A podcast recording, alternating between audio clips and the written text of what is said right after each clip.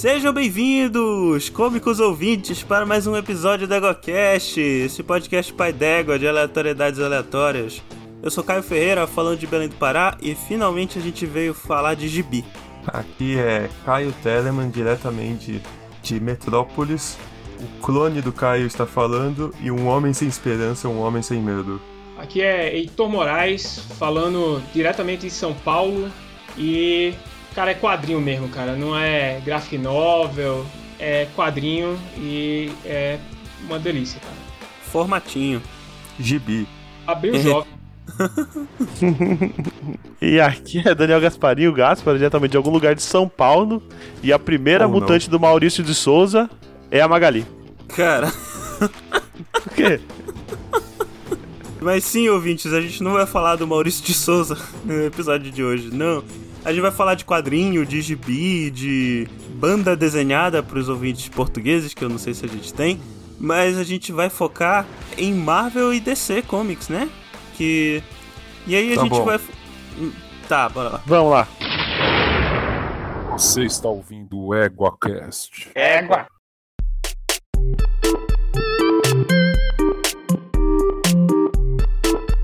Então, meus consagrados, estamos aqui reunidos, né, pra... Agora vou dar continuidade pro que eu fui cortado, né? Hoje a gente vai falar um pouco, né, do históricozinho, do histórico, né, do... da... da Marvel, da DC. Do históricozinho? É, históricozinho. Enfim, enfim, é... Rafael Heitor, vocês que são conhecedores da... Exímios conhecedores. Sim, com leitura, background de leitura aí, do... de livro, de filosofia, os caralho aí. Só, só pode participar se for conhecedor, é? Não, mas vocês são, então eu Ah, vou sim. passar a palavra pra vocês. Eu, eu o quero Gasparinho saber. tá quinto e ele não é conhecedor. É, eu tô aqui por questão contratual. É, Eu também não sou conhecedor, não, cara.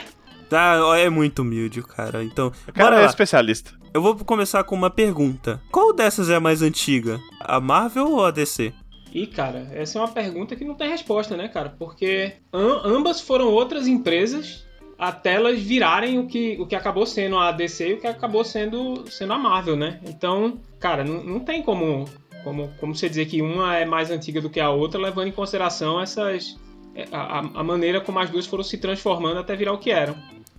É a não ser que você vai né? olhar o É. CNPJ mesmo é complicado, porque o dono da Marvel, que na época era Timely, ele criava um bilhão de empresas e tinha negócio em todo lugar. Então pode ser que ele tenha empresa que era outra coisa e virou quadrinhos do nada. Pois é, né? Segundo Pior- o Google, a DC é mais velha. Não, Olha. aí você vai falar que a DC é mais velha porque a, a National é mais velha, é isso? Não, tá aqui, ó. 30, e- 34. 1934, Marvel, É. 1939. Então, mas 34 é a National. E a National não começou publicando super-herói. Conta como DC? Se você quiser falar de DC, ela só foi virar DC mesmo nos anos 80. É, se você for pegar é, é, National e Timely, é, de fato, a National é mais antiga. Não, então, vamos Você quer um histórico mudar o foco, né? Caio? É, o histórico. Existem essa- essas divisões, né, das eras dentro dos quadrinhos super-heróis, né? Era de ouro, era de prata, era de bronze e era moderna, não, não é, Rafael? Agora tu São vai. pelo menos quatro, você consegue talvez ter uma quinta, mas antes disso, os quadrinhos. Eu fui puxar um pequeno histórico aqui, e os quadrinhos foram começar a ter balões no final do século XIX, com o grande Yellow Kid, que a roupa dele tinha as frases que ele falava. Peraí. Os diálogos Era eram na tipo, roupa do cara? o- Ele falava, oi, tudo bem? E tava escrito na roupa amarela dele. Caralho, que coisa bizonha. É. E também o Tintin é mais antigo que os quadrinhos de super-heróis. Ele começou a ser escrito em 29. Mas é antigo, não é né? muito bom falar de Tintin porque a história é boa, mas ele é muito politicamente incorreto e racista. É, a gente comenta do Tintin uma outra hora, falando mais um dia dessas ele terá coisas. sua chance. Mas ah, os quadrinhos de super-heróis começam na Era de Ouro quando o Superman é criado, em 38. Quem, quem foi que criou o super-homem, inclusive? Jerry Siegel e Joe Shuster. Eles eram dois judeus que eu acho que os dois vieram para os Estados Unidos pouco antes. E existe uma corrente filosófica nos quadrinhos que diz que ele é uma espécie de judeu Superman, porque ele tem que se meter dentro daquela sociedade, fazer que ele é o Clark Kent, pra não ser procurado, pra ninguém saber quem ele realmente é, assim como os judeus tiveram que fazer na época do nazismo. Hum, entendi. É uma interpretação Eu achei que ele vinha né? de Krypton. Ele vem.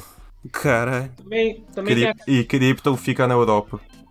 a- tem aquela história do, do Golem, né, dentro da, da mitologia judaica. É, tem, tem gente que defende que ele é um- uma espécie de ser perfeito, quase um construto. E que talvez essa tivesse sido uma das inspirações deles para criar o personagem. Sim. Mas, é, cara, são tantas histórias que, que contam com relação a isso, umas document, bem documentadas, outras não. É, tem, tem histórias que, que, é, de que o personagem originalmente seria um homem que veio do futuro para salvar a humanidade do passado. Mas, enfim, o que a gente tem publicado é isso: um kryptoniano que veio do espaço quando o planeta dele explodiu. E no começo ele não voava, ele só pulava alto. E usava roupa de luteador. É, mas não, é- era de luteador mesmo não era daqueles caras de circo que levantavam? É, eu acho que isso é uma tentativa de diminuir o Superman para ver se a Marvel consegue competir com a DC. Ah, tá. É. Bom, no, no ano seguinte, a gente foi ter o Batman, do Bob Kane e do Bill Finger. Esses dois fizeram grana de verdade com os quadrinhos, porque os dois primeiros trabalharam muito pelo Superman, tiveram a ideia de um dos maiores heróis da história e quase não ganharam por ele. Mas o Batman começou com um detetive, basicamente. Aliás, vale ressaltar, né, que nessa época os quadrinhos não necessariamente tinham nome dos super-heróis, como o nome dos quadrinhos. O quadrinho que surgiu, o Super-Homem, era o Action Comics, não era? E o do... Isso, e o Batman é do Detective Comics, que por, por isso que a DC é a DC.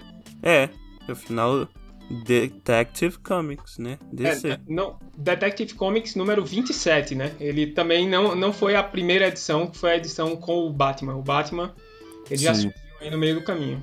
Sim, a mas galera é, até faz piada que a DC Comics quer dizer Detective Comics Comics. é, é, é tipo isso, né? Realmente. Mas enfim, esse... Aí, histo- pra fechar a trindade, em 41 surge a Mulher Maravilha, criada pelo William Moulton Marston, que é o criador daquela máquina da mentira lá que a polícia usava, Polígrafo? o polígrafo. E ele queria dar poder às mulheres, dar liberdade e engrandecer elas. Ao mesmo tempo, ele era casado com duas mulheres e ninguém sabia. Olha aí o cara. É, casado, não sei se é bem a palavra, né? É Ele que não... vivia junto com as duas. É, felizmente tem um filme contando a vida dele e hoje em duas horas você pode entender mais ou menos como é que as coisas aconteceram, né? Ah, mas elas estavam ok com isso, né? Então. É, mais ou menos a segunda tava, né? E a primeira também, que apareceu uma outra. Ok, era só separar, né? Mas se- tem um quadrinho que eu não recordo o nome agora, que saiu há pouco tempo, que ele é uma biografia. É mais ou menos uma biografia da criação da Mulher Maravilha e do polígrafo. E também do Frederick Werther, que depois vai falar mais, mas é um psiquiatra meio vilão dos quadrinhos. E é bem interessante, é curtinho, é legal de ler. Mas em 41 surge também o Capitão América, o primeiro Vingador. Exato. Olha só. Na época, na Timely Comics, né? Era Timely, pelo Jack Kirby, mas com Joe Simon, não o Stan Lee. O Stan Lee ainda era criança. Um dia ele foi criança. Como, como pode, e né? o interessante é que o Capitão América foi a primeira vez que os Estados Unidos entrou na guerra. Porque a DC não publicava seus quadrinhos batendo em nazista ou em, em fascista. Mas a capa do primeiro quadrinho do Capitão América é ele batendo em Hitler. Mas isso foi antes de Pearl Harbor, não foi? Então, antes do de qualquer coisa dos Estados Unidos a ver com guerra. Entendi. É que os Estados Unidos entrou em dezembro de 41, né? E foi ele é logo antes. depois do... É, eu imaginei. Mas nessa época tinha quadrinho de tudo. Tinha aqueles quadrinhos que originaram aquela série Riverdale, por exemplo, que Ah, eram mais românticos. Caraca, Tinha é uns- dessa época, né? É Eu velho. acho que é. Tinha quadrinho romântico, tinha de detetive, tinha de monstro, tinha de tudo. E super-herói foi mais um que apareceu, ficou na moda e deu certo. Virou sinônimo de quadrinhos um monte praticamente, de né? outro herói apareceu nessa época. Tinha o Namor na Marvel, tinha o Flash, é, Joel Ciclone, tinha o Lanterna Verde. Flash e, e Lanterna Verde eu acho que são coisas interessantes de comentar, porque quando o pessoal hoje em dia que conhece um pouquinho de quadrinhos ou pelo menos viu alguns filmes e tal, quando eles pensam em Flash, eles pensam no Barry Allen ou no, no Wally West, né? Com, pelo menos o pessoal que vê a série lá do CW é o Barry Allen, né? O segundo Flash que aparece na série é o Jay Garrick, ou no Brasil, que ficou conhecido como Joel Ciclone. E é um que usa jeans, camiseta vermelha Nome e muito um bom, viu? Você quer dizer um prato de alumínio na cabeça. É, isso que eu ia falar. Parece uma, uma Exatamente. bacia, né? Uma bacia com um asinha. pinico. Não, então, pô, o que eu ia falar é que o, o Jay Garrick foi o primeiro Flash dos quadrinhos. Foi. E no caso do Lanterna Verde, que a roupa nem era verde, Era É origi- vermelho. é, a original, o primeiro Lanterna Verde foi o Alan Scott, que hoje em dia ele é mais conhecido por ter sido o, o- por ser o Lanterna Verde gay do que ser o primeiro Lanterna Verde. Tanto é que com co- a reformulação, né? é, é, tanto que que hoje em dia, né, pelo menos, por exemplo, galera da minha faixa etária e, e do, do Rafael, quando a gente pensa em Lanterna Verde, o primeiro que a gente pensa é o John Stewart, por conta do- das é animações. Jordan. Mas aí é porque eu não sou do, do mesmo grupo que o Caio é. Não, mas eu tô falando que a galera da, da minha faixa etária é, que não leu os quadrinhos, vou, vou enfatizar isso. Muita gente conhece o Lanterna Verde pelo John Stewart, que foi o, o, o que ficou famoso nas animações da DC dos anos 2000. PCAU, tem toda a razão. É, É, da Liga da Justiça, né? Era E- legal. Isso. Até quando foi ter falar que ia ter filme, ia ter série, ia ter desenho, qualquer coisa, só colocavam o Hal Jordan no lugar pra ele ser o mais importante, chamavam de whitewashing isso. É, isso Que é meio conhecia. bizarro, né? Que o pessoal não conhece mesmo. É, eu Oi? acho que o Hal Jordan só aparece uns 5 segundos no desenho da Liga da Justiça. Eu nem uma- lembro se ele aparece. finalzinho, quando, quando, enfim, acontece um cataclisma temporal. E aí o John Stewart desaparece, aparece o Hal Jordan e ele fala: Eu sou o Hal Jordan, eu sei o que está acontecendo e tal. E aí ele some e, enfim, a, a história continua. Mas tem um episódio dele também com o Duck Dodgers. É. Só que aí verdade. quem, quem é um pouco mais velho e assistiu Super Amigos, é o, quem aparece é o Hal Jordan, né? É, na época só tinha ele. Ele tava Mas nos aí- Super Amigos, nem lembro disso. Ele, todos os heróis da DC participaram, tira, mas a Mas a ele não era do timezinho, e né? um monte que é mudando. O, super, o time Super Amigos mesmo que eu lembro era Batman, Super-Homem e. Ah, o time principal, mas tinha par- participação especial dos outros, né? Não, mas, Então o Flash aparecia às vezes, o Arqueiro Verde. mas, gente, o Caio tava tentando contar um negócio e ele não conseguiu até agora. Que é o seguinte: é que quando a gente vai falar dos heróis, pelo menos dos heróis da DC ou do início da DC, a gente teve aqueles heróis e depois a gente teve uma reformulação desses personagens. Isso, obrigado, personagens Heitor. que a gente conhece hoje, assim, que a gente toma como principais, são os personagens da reformulação. E não os Que é a Era personagens. de Prata. É. E... Mas pra chegar na Era de Prata tem dois pontos que são interessantes. O primeiro, houve um declínio dos- da venda de quadrinhos no pós-guerra, como toda hora tem declínio nos quadrinhos.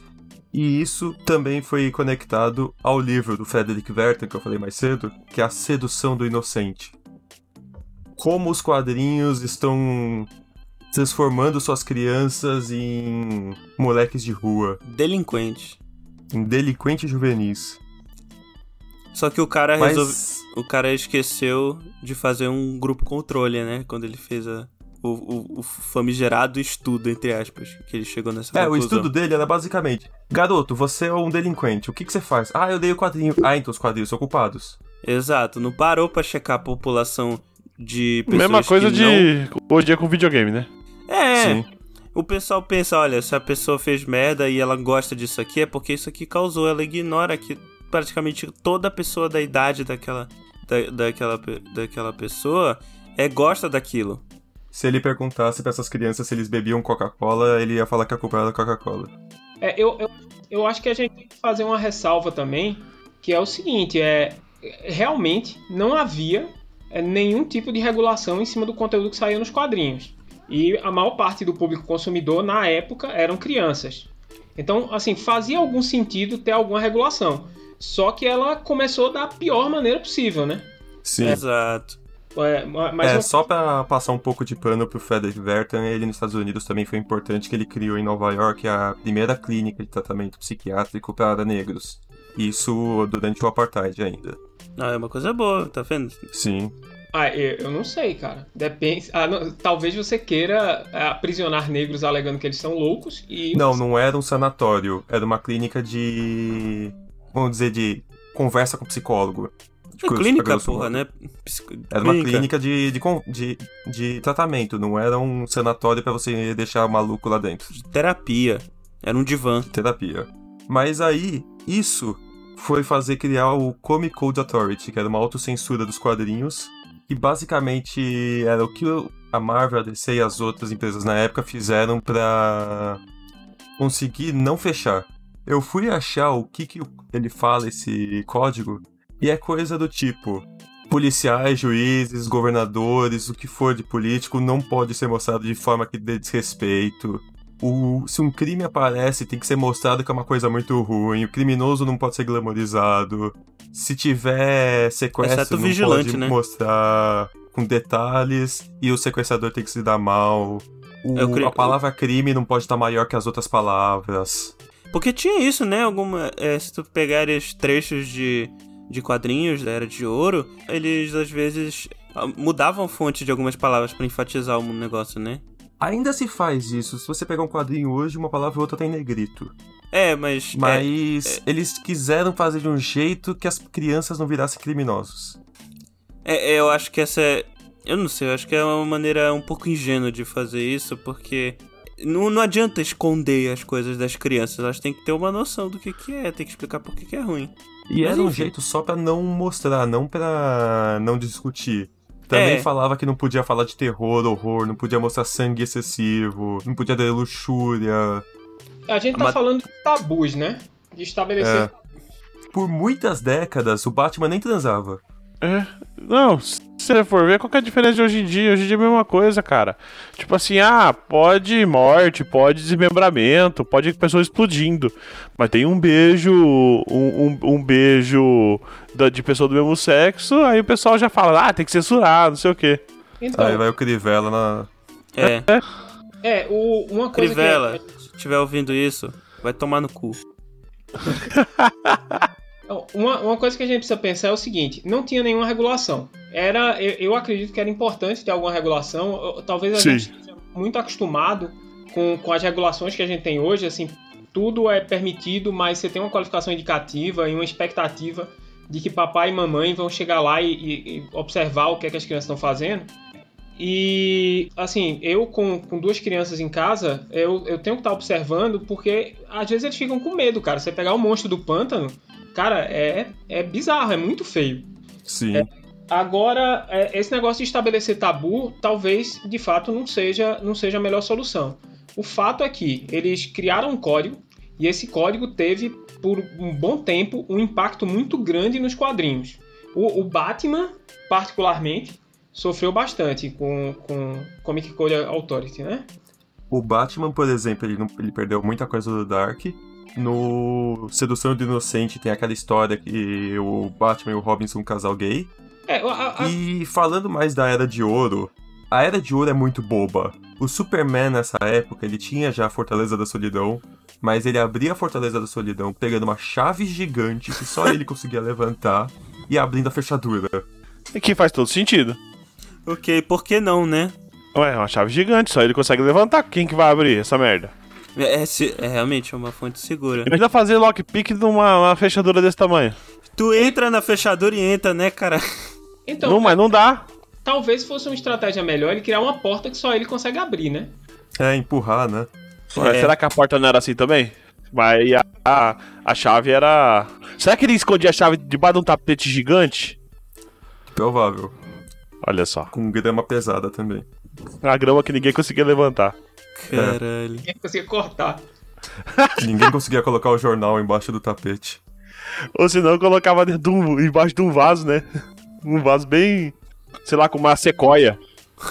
Cara, Mas aí, você é co- 56 é o final da Era de Ouro, começo da Era de Prata, quando teve a CPI do quadrinho, a Comissão da Delinquência Juvenil no Senado americano. Ixi, caramba. Que eles chamavam a, a galera pra falar: esse quadrinho aí da Mulher Maravilha, chegavam pro, pro Marston. Isso aí não tá desvirtuando as mulheres, não? Porque a, a mulher tem que ser. como que é? Bela, recatada e do lar. É, assim, no caso da Mulher Maravilha, tem umas, umas ilustrações que são um tanto é, eróticas, né? Não dá pra É, tem muitas histórias que o Marston era fã de coisas mais apimentadas no sexo, por isso que a Mulher Maravilha usa pulseira daquele jeito. Tem o a corda pra amarrar. É, eu, eu avisei pro, pro Rafael que, que tinha um filme, né? E Nota-se que ele não assistiu. Ele tá lá também.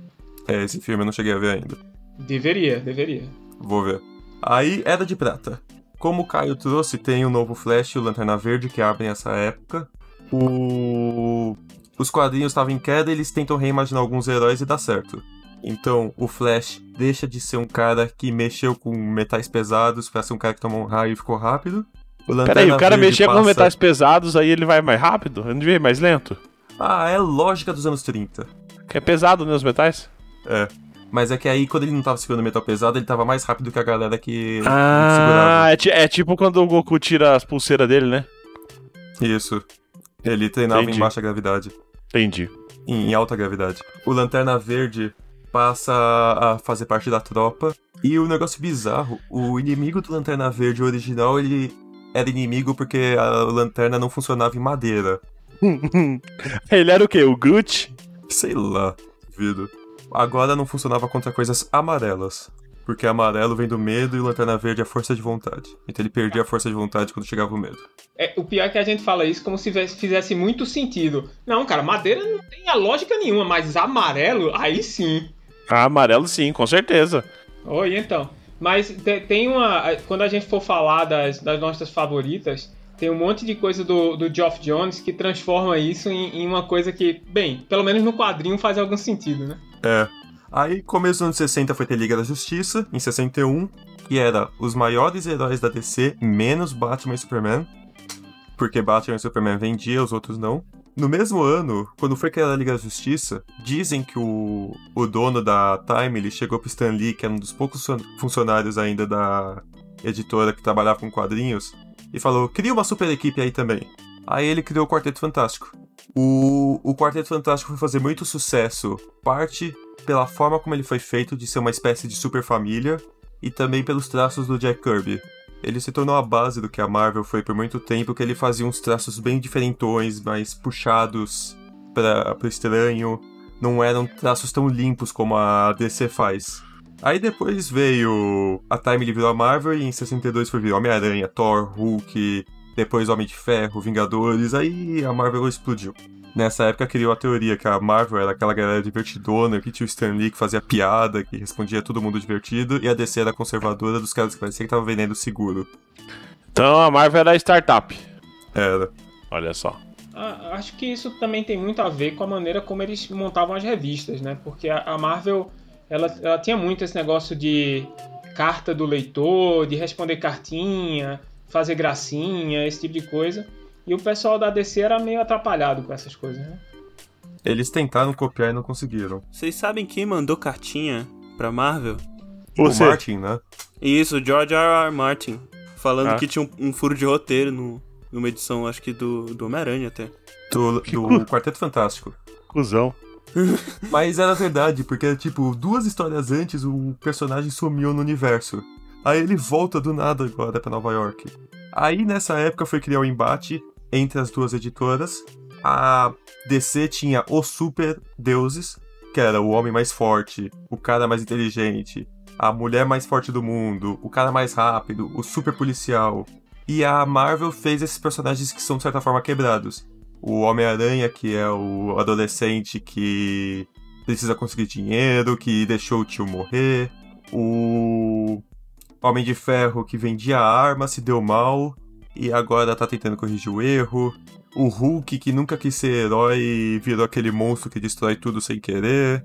O Coisa foi o primeiro super-herói que não queria ser super-herói. É claro que ele ficou estragadaço, né? Ficou. E em alguns filmes ele virou borracha até. Não é isopor? Você pode dizer o que você quiser. Isso vai percorrer os anos 50, 60, quando vai ser uma era mais voltada pra ciência daquele jeito Marvel. Excelsior! Nos anos 70 começa a Era de Bronze. O Comic Code tá enfraquecendo e com isso eles conseguem criar histórias nos anos 70 e 80 mais fortes, como o Harry Osborn estando usando drogas, o Ricardito, que era o ajudante do Arqueiro Verde, sei lá por que que era Ricardito, Ricardito. ele apareceu numa capa usando heroína e injetando no braço. Eita. Então, é, essa coisa aí do Ricardito usando heroína e tal, é, já é na época em que o pessoal identificou que essa coisa do, do Comic Code Authority ela podia atrapalhar o, o, o tipo de história que a gente podia contar para a juventude, né? Quer dizer, criando, estabelecendo esses tabus é, lições que eu podia dar para a juventude, independente dos valores que essas lições estão transmitindo, elas não podiam ser dadas por causa de, de, de uma regra que, que não fazia mais sentido, né? A história que eu tava vendo da, do Harry Osborn usando drogas, um padre, um pastor, alguma coisa assim, mandou uma carta pro Stan Lee falando: Ô, seria legal você mostrar pra juventude que isso não é legal. Aí ele fez uma história, mostrou pros diretores, eles curtiram e lançaram. Ninguém reclamou, eles seguindo em frente. Acho que os caras estavam enjoados também dessa, dessas regrinhas, né? Falar, ah, foda essas porra aí, vou fazer, vou zoar aqui, barraco, e que se foda. Era legal um pouco antes que tinha a teoria de como vender pela capa. Então, a Marvel fazia umas capas um pouco mais artísticas, enquanto a DC era cheio de palavra. Eles escreviam um parágrafo na capa, mesmo sendo um quadrinho que, tipo, Caramba. é coisa desenhada. Aí a DC tava tentando entender por que, que eles vendiam menos que a Marvel. E eles foram olhar a capa, não foram olhar pra dentro. Aí, não, se a gente botar mais vermelho nessa capa vai funcionar. Se a gente colocar uma capa de super-herói vai funcionar. Se a gente botar um macaco vai funcionar. Um E o macaco. Stan Lee descobriu isso e ele ficava fazendo piada, lançando coisas mês a mês e os caras tentando copiar. Tinha uma teoria que se você fizesse um macaco voando numa- com uma capa, ia explodir de vendas. É, mas assim, macacos, macaco tipo gorila, ape, ele em capa de revistas meio que são uma tradição, né? Assim, não é, Sim. não é o Grod, eles, eles povoam aí capas de, de revista e a- acho inclusive que existem algumas evidências antigas de que isso realmente aumentava as vendas. Não duvido. Durante Que a era estranho, de né? bronze, A criança Vai vai, lá e fala: Olha só, um macaco. Preciso comprar. exatamente. Não era assim que o. o Eu não julgo, não, porque eu faria, vendia? eu faria, eu faria o mesmo também. Ah, é. A porta número 3 é um macaco. Mas aí nos anos 70, 80, a gente vai ter essa influência da contracultura, uma cultura mais underground, que vai começar a trazer outros tipos de diálogo, falar sobre racismo, falar sobre preconceito, sobre direita extremista de novo. Curiosidade até, houve um programa de rádio do Superman nos anos 40 que foi parte do que fez acabar ou reduzir imensamente a Ku Klux Klan no país. Olha só. Era um rádio que ele ia lá, batia nos encapuzados. Mas peraí, ele batia fisicamente? Fisicamente. E prendia. Crianças, isso é ruim. Não, peraí. Isso é de verdade ou no quadrinho? Não, ele fazia isso no rádio, num desenho, um programa de rádio. Aham. E isso reverberou pra sociedade. Ah, ok. Achei que ele saía dando porrada mesmo. Tipo, na O vida real. Claro, Não, achei que era. na vida real. Isso. Achei que era tipo um cara, vou trazer do Superman que saia dando porrada nos caras da Ku Klux Klan. Podia, mas não era. Não é uma má ideia. O sobrenatural vai retornar. O, o Heitor falou do, do monstro do pântano. Sempre tem as histórias, quem copiou quem. Nos anos 60, quando criaram os X-Men, dois, três meses antes tinha saído na DC a Patrulha do Destino. Aí você vai olhar os dois grupos, eles são muito diferentes. Mas a grosso modo, eles são um grupo de desajustados com superpoderes é, liderados por um cadeirante. E a, o, o criador na DC da, da Patrulha do Destino quis reclamar que a Marvel tava copiando, mas não fazia sentido em tempo de, de lançamento de um e o outro, não daria pra ter copiado, não daria pra ser plágio. Cara, é, pessoas que têm mais ou menos o mesmo background, têm a mesma ideia mais ou menos ao mesmo tempo, o tempo todo. Quando teve o Monstro do Pântano, a Marvel também fez o Homem-Coisa, que é, é muito semelhante. É o Man-Thing. Aí, por que que tem os dois assim? Os dois criadores eram colegas de quarto. É, isso também é um negócio que, que assim, não se tem muita evidência, mas se comenta muito, né? A gente fica inventando esse negócio de Marvel versus DC, ou sei lá, Timely versus National e tal, mas muitas vezes os caras trabalhavam para as duas e almoçavam juntos, trocavam ideia. Então, é, cara, é difícil mesmo dizer que que alguém copiou alguém, ou qualquer coisa nesse sentido, né? E o orgulho lá é tão alto que ninguém nunca vai contar nada. É, eu acho que a galera se influenciava, né? Indiretamente. Sim. Começou nessa época a ter um pouco mais de protagonismo para negros e mulheres. Claro, bem naquelas. Agora tem um pouquinho, tá bom? Então tem o Falcão na Marvel, tem um Pantera Negra, inspirado pelo. pelo Malcolm X. É, mas o movimento Pantera Negra não tem nada a ver com o super-herói. Eu lembro. Não, o, o nome Pantera Negra do super-herói foi baseado. Cara, quantas cores de pantera existem? Cara, pantera é um gênero, né? Tipo, gênero biológico. E Panterai. existem. Não, é pantera. É pantera que é o nome do gênero. E existem cinco, cinco espécies. De cinco ou seis espécies do gênero pantera. Que no geral são os grandes felinos. Mas quando a gente fala pantera, a maioria das pessoas ela associa com uma onça ou um leopardo. E se considerar isso, é só tem duas cores: pintado e, e a preta, que é a, é a onça melanizada. É uma variação. É a mesma espécie, mas é só uma É, variação. Ainda há espaço nos quadrinhos pra um pantera pintado. Tô vendo aqui que leão, leão é um tipo de pantera também. É, só- é porque todos os grandes felinos, basicamente, são do gênero Pantera. O único felino relativamente grande que não é do gênero Pantera é, é a Sussuarana, ou um Saparda, ou Puma, que é a Puma concolor, o gênero, é o nome científico. Por exemplo, o leão é Pantera Leo, o tigre é Pantera tigris. Pantera Léo. Leo, Pantera Leo. Cara, então o Craven, ele é o Pantera Léo, é isso? É, ele usa, ele usa o Léo, cabeça de um Léo. Cara. A Marvel só melhora pra mim. Aí o tigre é Pantera tigris, a onça é Pantera onca. Falando em tigre, E a A pantera? Marvel Pantera chegou- pantera? Não, pan- eu, já, eu acabei de falar, cara, o que Pantera Não, ou é onça ou é si. leopardo que fala. E a pantera negra? Cara, Pantera Negra, é, se considerar que, que dentro de um contexto africano, uma Pantera Negra seria um leopardo melanizado, do pelo preto, que não deixa de ser um Ah. leopardo. Só que tem Seria muito preto. legal se fosse um pantera panteras. seria. Mas falando em grandes felinos, a Marvel chegou a contratar um monte de mulher pra criar histórias para mulheres, de certa forma. Então, nessa época eu acho que surge a mulher Hulk, que é a prima do Hulk.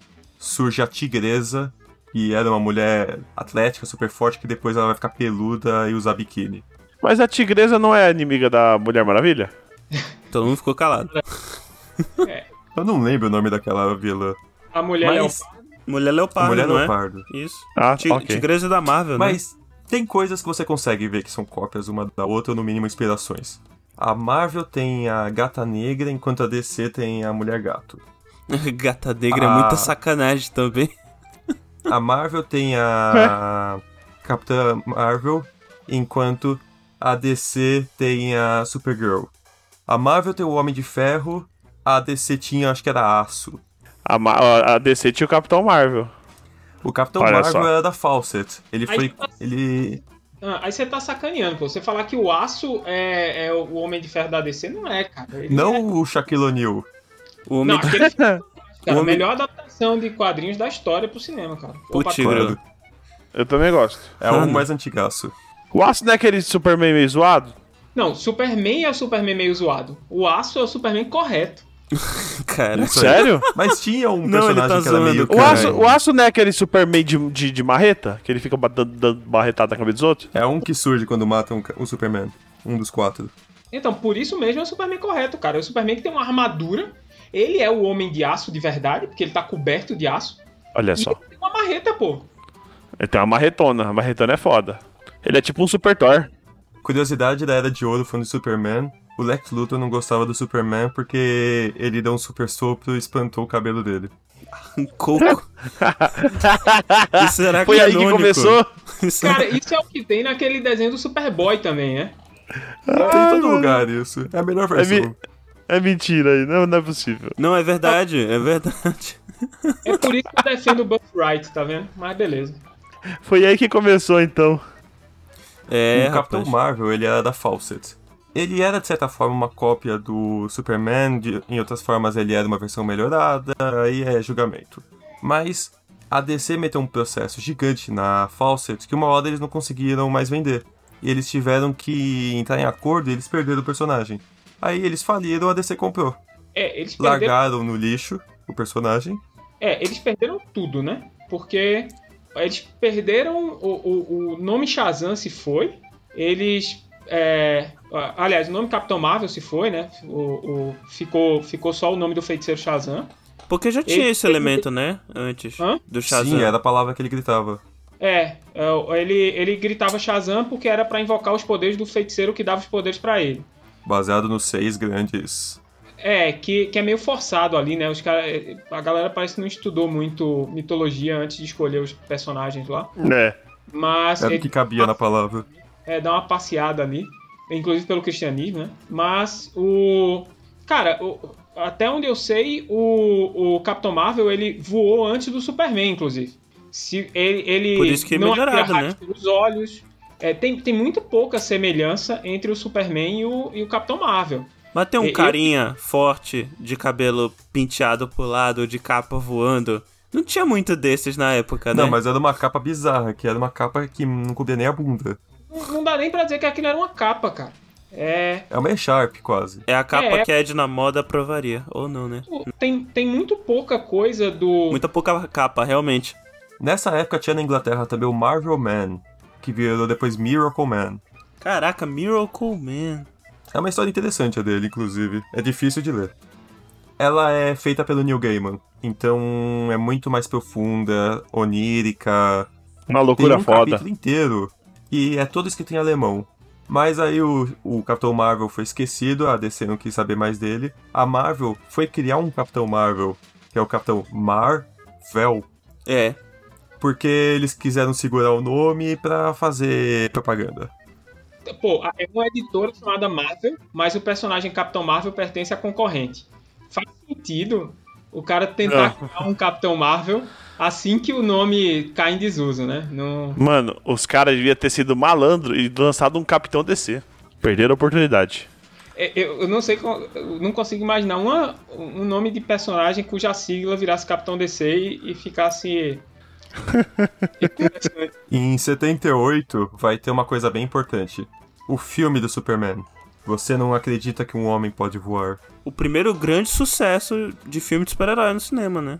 No cinema, como filme mesmo, o primeiro sucesso, porque antes teve a série do Superman, de desenhos. O segundo ainda foi alguma coisa, mas depois só decaiu. Nada deu certo. Minha mãe, ela costuma falar da época que ela era jovem, e, cara, faz muito tempo isso, e que as pessoas iam pro cinema na matinê e eles exibiam um monte de filmes. Eles eram o que hoje a gente chama de um média-metragem. E eles não sabiam o que iam assistir. Eles iam lá pela diversão, para curtir com os amiguinhos e tal. E se você der uma pesquisada na internet, você vai ver que existe filme do Superman, mais antigo, em preto e branco, e com essa cara de matinê.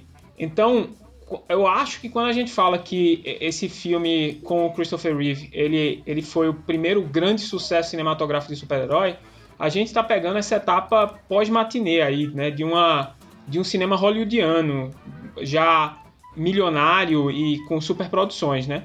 Não é o primeiro filme do Superman. Ele foi um dos maiores sucessos do ano em bilheteria. É, foi um marco na história do cinema. Um ano antes tinha tido o Star Wars, que foi por muito tempo um grande marco. Até hoje, né? Ele é de 78, né? Sim. O primeiro filme. 77 o Star Wars. 78. Depois foi ter Super-Homem 2, 3, 4, foi ter Supergirl, é, Monstro do Pântano. Ele começou a pegar a era dos blockbusters, né? Porque começou ali com o Tubarão, lá em 73, se eu não me engano. Mas explodiu mesmo a questão dos blockbusters com o Star Wars, o, o Uma Nova Esperança, 77. O que foi dar certo nessa época foi licenciamento. Porque hoje você vai em qualquer lugar procurar roupa, brinquedo, coisa pra sua casa, tem coisa do Homem-Aranha, tem coisa do Super-Homem, do Batman, da Mulher Maravilha. Aí nessa época eles perceberam que eles podiam ganhar muita grana não só vendendo o quadrinho, eles podiam ganhar dinheiro vendendo produto dos quadrinhos. É maldito George Lucas, né? Maldito George Lucas. Isso foi culminar em 84 a Marvel fez uma das sagas mais importantes da história, As Guerras Secretas. Ah, isso a é bom. Hasbro, eu acho, tinha perdido o- os direitos de licenciamento da DC. Aí chegou da Marvel e falou: Ô, vou fazer um negócio, mas vamos fazer uma saga aí pra galera conhecer um monte de gente e querer comprar muita coisa. Aí eles fizeram a Guerra Secreta que o Beyonder chegava do nada, pegava um monte de herói e vilão e fala: lutem. Aí eles ficam lutando. Tinha Vingadores, Homem-Aranha, É a saga que introduziu o famoso uniforme preto do Homem-Aranha. foi. É. Que depois virou uma palhaçada sem fim. Que- É, não, para, para com isso. Virou, virou, virou palhaçada virou não, assim. virou não, para com isso. Virou, porque depois virou simbionte, que deu origem ao simbionte, depois virou um planeta de simbionte. Caralho, tu Aí prefere- falaram que a aranha não era aranha, era um dragão. Aí tinha um rei simbionte, que aí. Nossa, velho. Caralho, tu zona. prefere que tivesse sido uma roupa aleatória num mano. Cara, é, encontrei um carocinho preto aqui e ele virou um uniforme. E, e eu ainda tô copiando aqui a roupa da Mulher-Aranha. Pô, não, não é assim, É cara. verdade. Tem que ser um negócio de caso pensado, pô. É a óbvio, roupa pre- era preta porque tinha a Mulher-Aranha que apareceu do nada, que o único poder dela era ser super forte. o, é, é óbvio que, que quando eles fizeram, eles fizeram de caso pensado. Não à toa, o uniforme preto durou quanto tempo no, no, no quadrinho regular? Coisa de um ano, né? Não, O- não, não. Durou bastante o Não, foi uniforme bastante. preto. Foi, foi Porque- bastante mesmo. Guerras Vocês- Secretas é o quê? 83, né? Quatro. 84. A última caçada do Craven, que eu vou falar mais pra frente, é 87. Ele tá com o uniforme preto. Durou bastante tempo. Só foi, acho que, no início dos anos 90. Lá com o Todd McFarlane mesmo, eu acho que. Que foi mudar, que teve Mas a- toda. o Venom também originou uma coisa que eu acho bem legal, que é o Agente Venom. É, eu acho bacana também. O, o Flash Thompson, ele foi pra guerra, perdeu as pernas, aí ele volta, usa o Venom pra ter super força, lutar contra o crime e ter pernas. Ele até foi dos Guardiões da Galáxia. Cara, eu tô quase entrando no time que acha que o Venom não foi uma boa ideia. Cara, eu gosto da ideia do Venom. Eu gosto da ideia Eu do gosto Venom. do Venom, eu gosto do Venom, só que os caras tá exagerando. Eu prefiro ele Vai com falar, vilão, ah, aquela- na verdade. Os caras fizeram uma aranha lá pra simular a aranha do Homem-Aranha, depois falaram que é um dragão. Aí colocaram um Loucura Deus de quadrinhos. Bionte. Eu, eu me lembro, eu me lembro daquele uh, Carnificina Total. Carnificina, veio depois. Ó, ca- Carnificina Total rendeu um jogo muito bom de Super Nintendo. Então, de Super Nintendo e Mega Drive, né? Vamos Sim. fazer Isso. É o ceguista. E, e, cara, era, era bacana a história, era, era interessante, cara, era legal. Eu gosto da. Eu gosto da fase do Venom, que ele ainda é vilão, mas quando surge o Carnificina, é tipo. Não tem fase do Venom, você pode jogar com o Homem-Aranha ou com o Venom. Não tem Tá fase do falando Venom. dos quadrinhos. Eu tô falando do quadrinho, caralho. Que aí ele, ele meio. Eu gosto da ideia do vilão se aliando brevemente com, com o herói pra enfrentar um, um, bicho- um cara mais escroto. Eu o go... vilão mais escroto. né? É. É.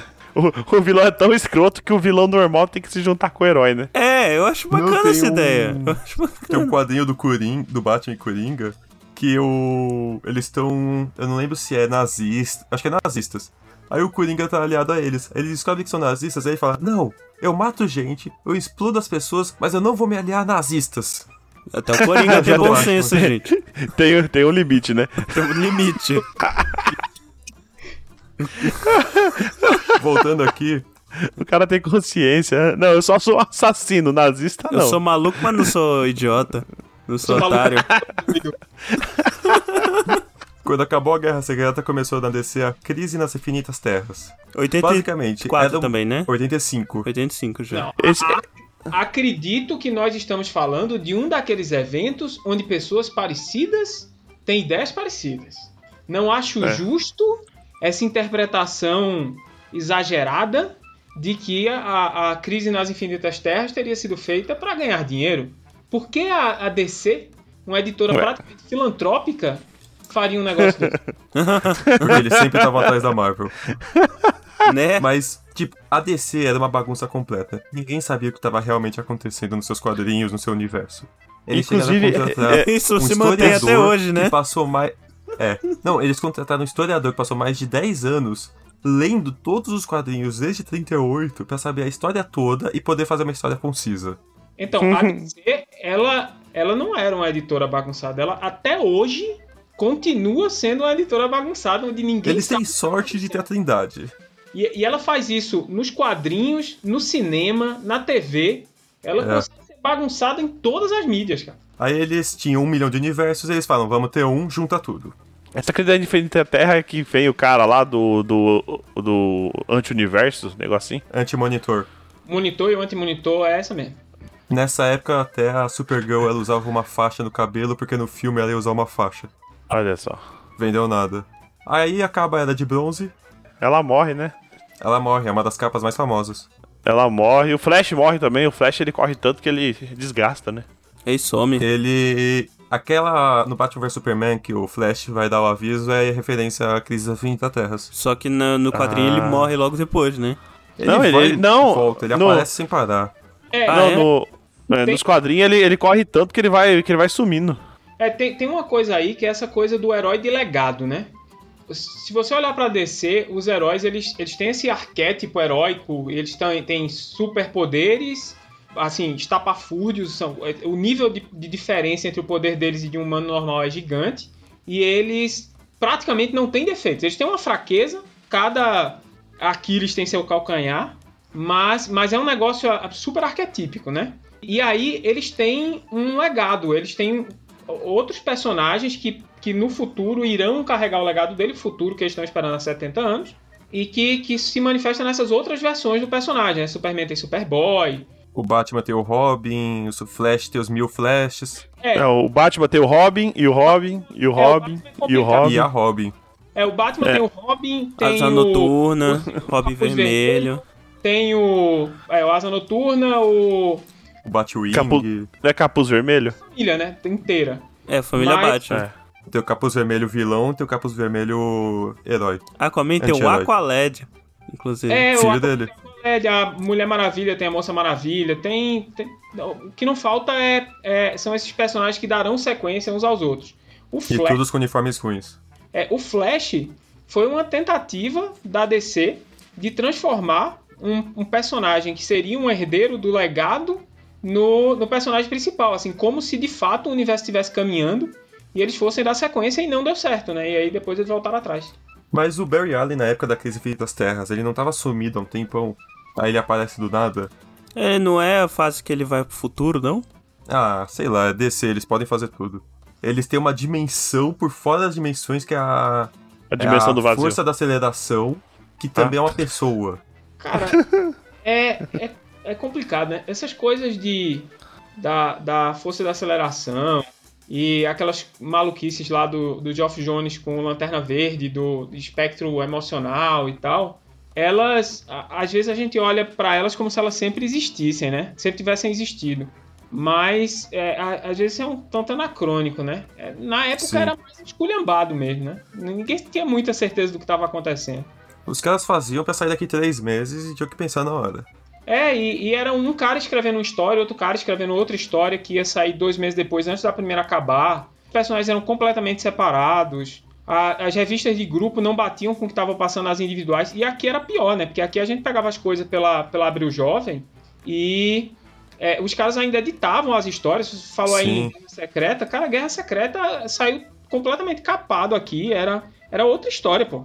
Assim, o, o enredo era basicamente o mesmo mas eles, eles faziam mudanças é, no, no, no, no, nos personagens que estavam aparecendo nas capas para bater com, com as outras revistas regulares. Era, era um negócio meio agressivo, meio até grosseiro, né? O, no Brasil, eles criaram o um nome do Caçador de Marte. Era o Ajax. Era muito grande o nome, né? Pra caber no... É, o Martian Manhunt. É, cara, mas é, é isso aconteceu muito, né? Tipo, eu fico fazendo piadinha lá com a última caçada do, do, do Craven, mas a última caçada de, de Craven, a história original, era para ser uma história daquele personagem, como é o nome dele? É, acho que é Wonderman, é isso? Wonderman? O Magnum. Pois é, aí no Brasil é Magnum. É tipo. Não pega... é o Homem Maravilha. Pois, pois ou, ou, podia ser o Maravilhoso, né? É. é o maravilhoso. Acho que não ia vender, não. Mas a galera essas coisas. Ricardito, pô. É, é engraçado que o Magno não tem, não tem nem bigode, né? Você fala Magno, você já pensa no bigode, né? O Caio fez essa piada no episódio de WandaVision. Sério? olha aí, olha aí. Reciclando! Mas teve uma época que eles traduziam tudo no Brasil. O Peter Parker era o, era o Pedro Prado. Caralho. A Mary Jane era a Maria Joana. Olha só. Wonder Man. O Maria, J. Jo Maria Joana o pessoal gosta. J. Jona Jaime. A tia May, acho que era a tia Ana. Ou tia Maria. JJ Jaime é bom, hein?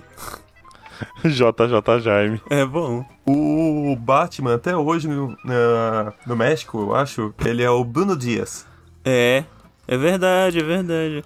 Caralho, Mas aí a gente cara. chega na atual era, que eu acho que tá um pouquinho longa, que é a era moderna. Em 86, o Frank Miller ele já tinha revolucionado o Demolidor, tirado aquela roupa amarela e botado aquela roupa vermelha com cara de diabo.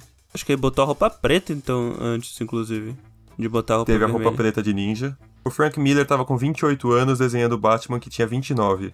Aí ele chegou a pensar, cara, eu tô desenhando há algum tempo já o Batman, daqui a pouco eu tô mais velho que ele. Ele já tinha feito uma história chamada Shogun, que é uma história totalmente dele, muito maluca. Então ele conseguiu com a DC pra fazer uma história fechada do Batman de 50 anos que se aposentou depois que o Coringa depois que o Robin morreu. Qual deles?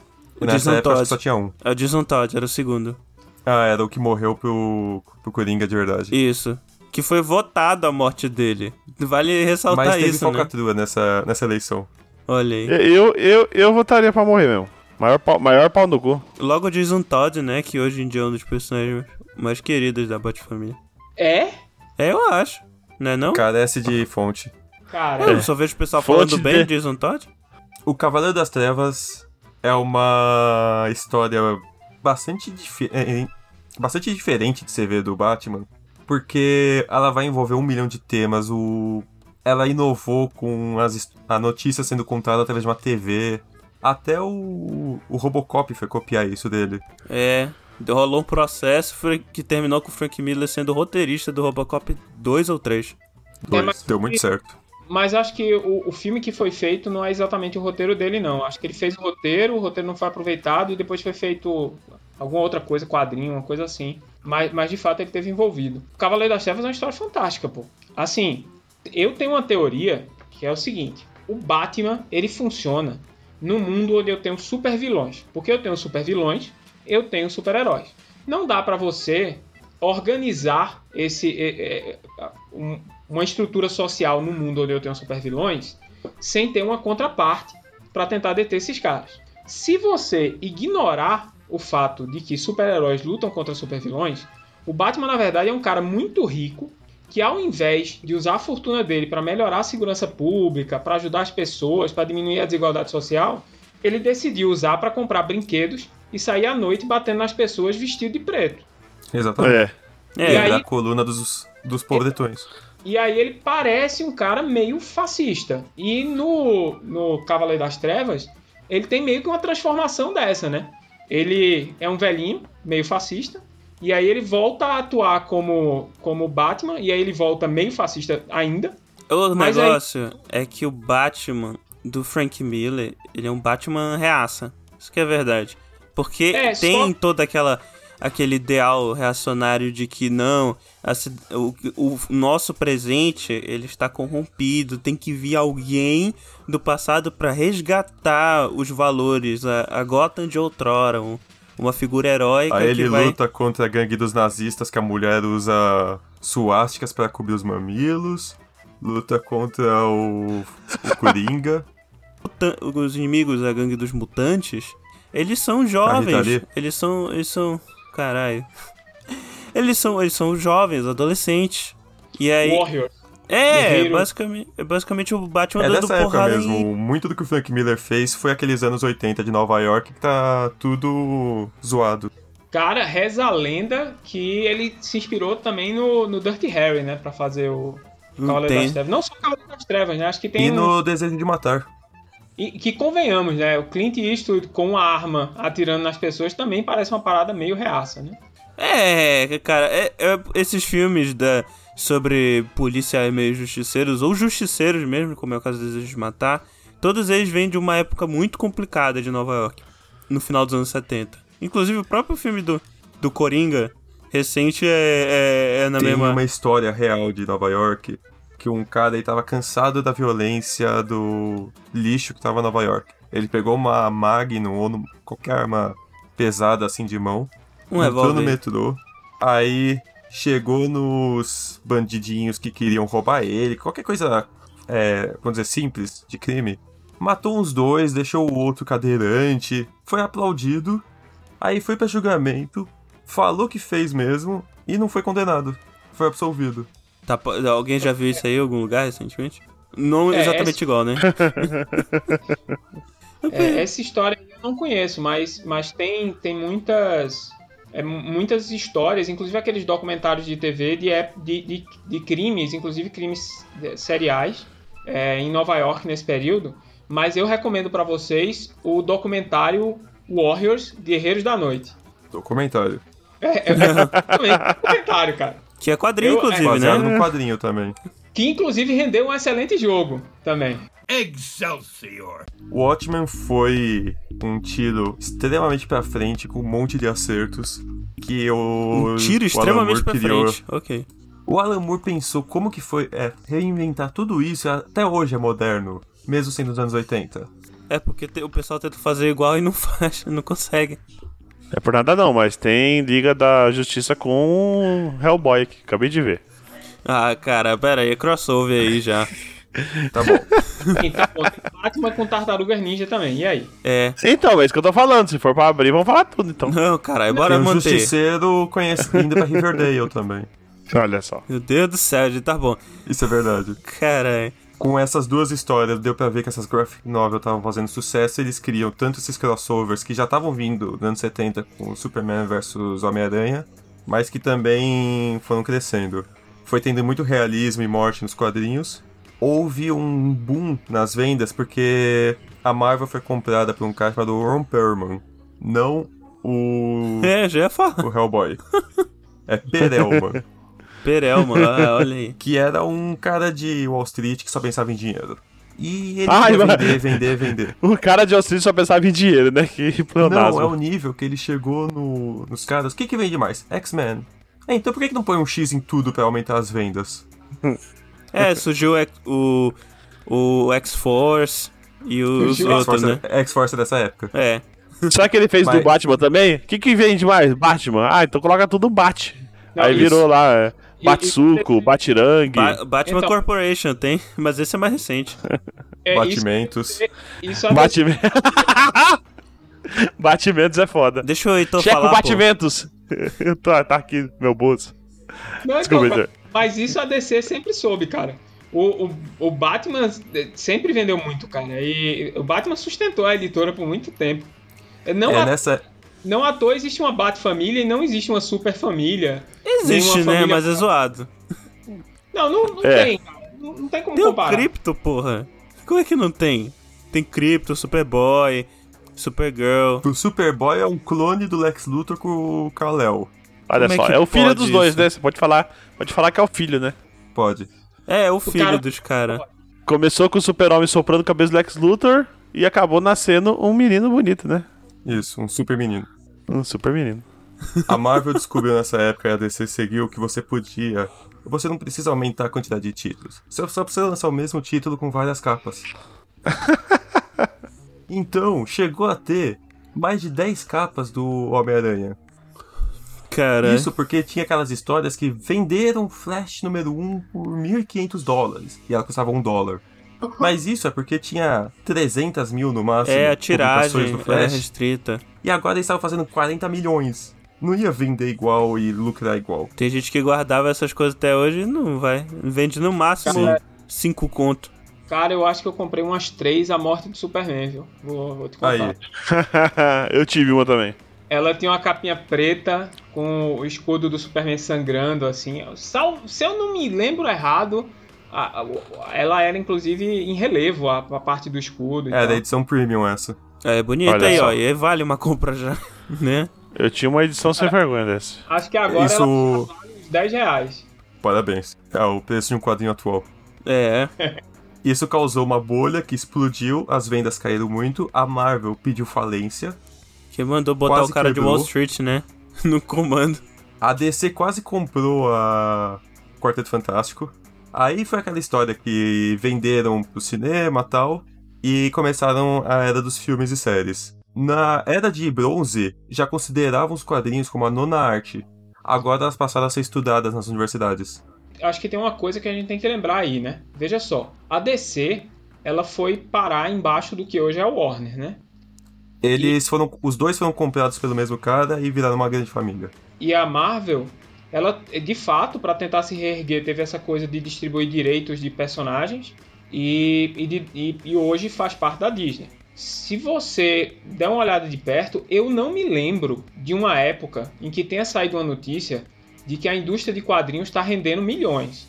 Ela pode. A a impressão que eu tenho é que ela rendeu muitas ideias boas, propriedades intelectuais bacanas, porque na arte sequencial os caras conseguem. Eu não me lembro quem foi que disse isso. É, que para você desenhar duas pessoas conversando ou desenhar, sei lá, um carro explodindo numa página custa a mesma coisa no, num quadrinho. Então dá para usar arte sequencial para mostrar visualmente histórias que, que são muito difíceis de fazer em outra mídia. Mas nunca foi um negócio é, super bem sucedido, bilionário, nem nada assim, né? Ele rendia uma grana legal, mas, por exemplo, eu tô lendo agora uma, meio que uma biografia das duas editoras. Eles falam que um quadrinho que o Caio quer falar, que é o Asilo Arkham, ele rendeu pro o Jeff Do Jones, né? Não, Grant Morrison. Pro Grant Morrison, ele, ele permitiu só esse quadrinho, os royalties pela quantidade de venda, permitiu que ele comprasse uma casa de 130 anos na Inglaterra para ele morar para o resto da vida. Então, quando explodia, dava uma bela grana, mas não era tão comum. É, é, eu acho que se, se você olhar os, as quantidades de venda, é, eram umas coisas assim, tipo, sei lá, num mês a revista do Batman vende 100 mil cópias. Aí se, se você multiplicar pelo valor, aí 3, 4 dólares por, por quadrinho, não parece uma, uma fortuna. E, e, outros quadrinhos vendem 30, 40, 50 mil cópias de franquias que são que, que rendem filmes de bilhão, né? É, o, os recordes era tipo é, hum. encontro do Batman com, Homem-Aranha, sei lá. Era 3 milhões de cópias. Homem-Aranha número 1 vendeu 1 milhão. Às vezes dava uma explodida assim. Mas também tava naquela bolha de muita gente comprando, esperando para revender. É, o cara comprando várias revistas. Tem uma outra coisa também, né? Que lá nos Estados Unidos, os caras compravam quadrinho em comic shop, né? E aqui a gente comprava Sim. na banca. E aí lá o, o cara. Não tinha a história do comodato daqui, do, da editora deixar o gibi e depois recolher, né? Ela vendia um, um lotezinho baseado no pedido do cara. Sim. E e, e aí, quando essa uma parte do motivo da bolha ter estourado é que essas comic shops ficaram entupidas de revistas que ninguém comprava mais, né? Os caras faziam pedidos muito grandes, não tinha saída, acumulavam aquela, aquela quantidade de quadrinhos, depois os novos pedidos começavam a miar, e aí elas, enfim, elas, o negócio não estava funcionando, né? A roda não girava. É, a, a morte do Superman vendeu horrores. Ah. O retorno dele um ano antes não vendeu um décimo. Um ano depois? É, mas o, a morte do Superman eu acho que também é um negócio que, que precisa ser analisado. Pô, eu tô querendo super analisar tudo agora, mas, cara, a morte do Superman não foi é, uma mega história em quadrinho, né? Alguém, vocês estavam falando... Foi o maior clickbait dos quadrinhos, pô. É, é isso aí, cara. É o Lost dos quadrinhos. É, oh, foi... Lo... Peraí, que Lost tem sua importância. Calma, eu vou... Lost eu vou... do Superman é. também teve. Apareceu no Jornal Nacional. É, Lost, ele, ele, tinha uma parada que era assim, né? Não era o que você via na série. Era tudo que acontecia ao redor, as pessoas conversando, os args e tal. A morte do Superman, eh, cara, do, pelo menos de memória assim, foi isso, cara. Apareceu na TV, morre o Superman, pô. Um personagem de quadrinho, pô. Ele, o cara não existe, mas a morte dele tá sendo anunciada no jornal, pô. Isso aconteceu depois com o Capitão América. Então foi um mega arg gigante e aí os caras fizeram uma história que era basicamente o seguinte, ó, um cachorrão geneticamente criado farejou o Superman até a Terra, veio aqui, matou o cara e morreu junto. E, e aí... E morreu essa... meio a descer. É, e aí é. essa história vendeu a horrores, porque na época foi vendido como se fosse uma coisa definitiva. Como se fosse, tipo, sei lá, a morte do Flash. É, como se fosse uma coisa que, que não ia mudar, que o legado do Superman seria outra coisa. Inclusive, é, a gente falou de Superboy aqui em duas ocasiões diferentes. O Superboy antigo era o jovem Superman. O Superboy que veio depois disso era aquele clone punk maluco que, que tinha DNA do Superman e do, e do Lex Luthor, né? Era um é o da série é. atual. É verdade. Da série ruim. Até porque o, o Smallville é as aventuras do Superboy. Não, mas, mas, é o Clark Kent. É, o Clark Kent. E, e é só aqui. É, Pequenópolis. o Silvio Santos, né? Em Pequenópolis. Pequenópolis, é isso aí. Mas, cara, eu assisti essa série Somebody Save Me todo, toda semana, pô. Ninguém sabe falar o nome dessa música, né? É Somebody Save Me. Mano, que, que colocação linda, velho. Parabéns. Eu almoçava assistindo, assistindo. É. Não, e outra, é, é, esse, é, esse é da CW, né? Essa série. É CW? É a CW original, é. porra. A CW é a estragadora de, de herói da DC, né, velho? Puta que pariu. Ah, tem gente que gosta, a né? A série do Flash no começo era boa. Já era Não, é toda a série era boa no começo. Na, na época não era Warner Channel, não? Uma coisa assim? Não, era, é- Não, mas eu acho que. era, era assim, Warner Channel na época, mas eu. Ah, é, tudo era- da mesma galera. Mas assim, eu, eu. Cara, eu não tenho certeza, mas lá fora, eles têm muito esse esquema de syndication, né? Quer dizer, a série pertence ao grupo Warner por alguma razão, porque foi é uma propriedade deles, feita por alguma empresa deles, alguma coisa assim. Mas eles já fazem o negócio pensando em licenciar para outras emissoras, né? Tem umas coisas assim, e aí às vezes chega aqui e a gente fica com essa percepção de que, ah, é da Warner, mas lá fora rodou no canal do tio Zé, lá do Texas, e, e, e, e, cara, ele- eles, eles são bem, bem resolvidos com isso, né? Passa, eles fazem as séries mais pensando no, no tipo de público dos canais para os quais eles vão licenciar do que em manter uma espécie de canal coeso com todos os produtos deles e coisas assim, né? Então eu lá É. fora eu não sei onde é que passava. Eu A IP, pelo menos, é da Warner porque apareceu no. Teve episódio lá dos múltiplos Supermans, da. No Flash, no Supergirl e todas as séries, que aparecia o Smallville. Então, é, isso. ah, você tá falando do da crise das infinitas terras da TV, é isso? Eu acho que era esse é, crossover.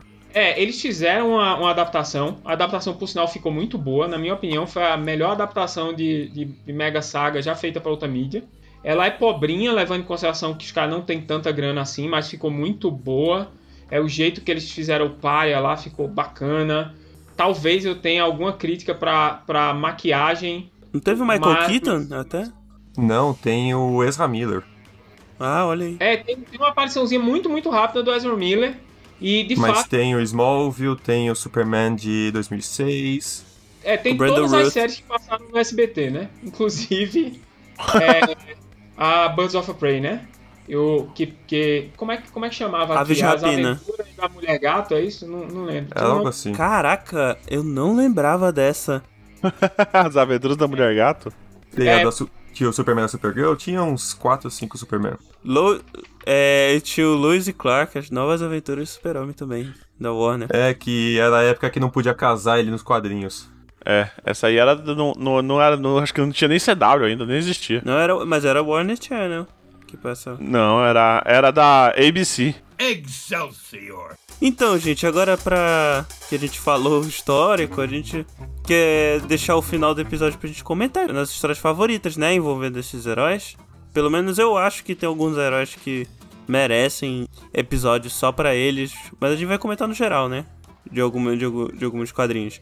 Alguém quer começar com um, um Eu storyline quero. ou, quadrinho? Eu quero que o Rafael já falou muito. Vai lá, É. Então.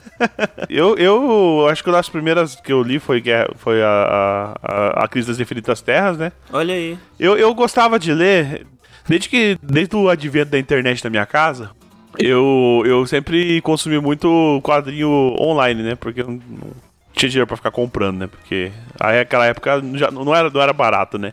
E saía muita coisa. E, eu, e também, mas é, eu não li muito porque eu tinha preguiça, porque, tipo assim, ah, você tinha um roteirinho lá. Ah, você tem que ler a primeira, a primeira da saga X. Aí você tem que ler Spider-Man é, Maravilhoso número 55. Spider-Man Aí você tem que ler maravilhoso.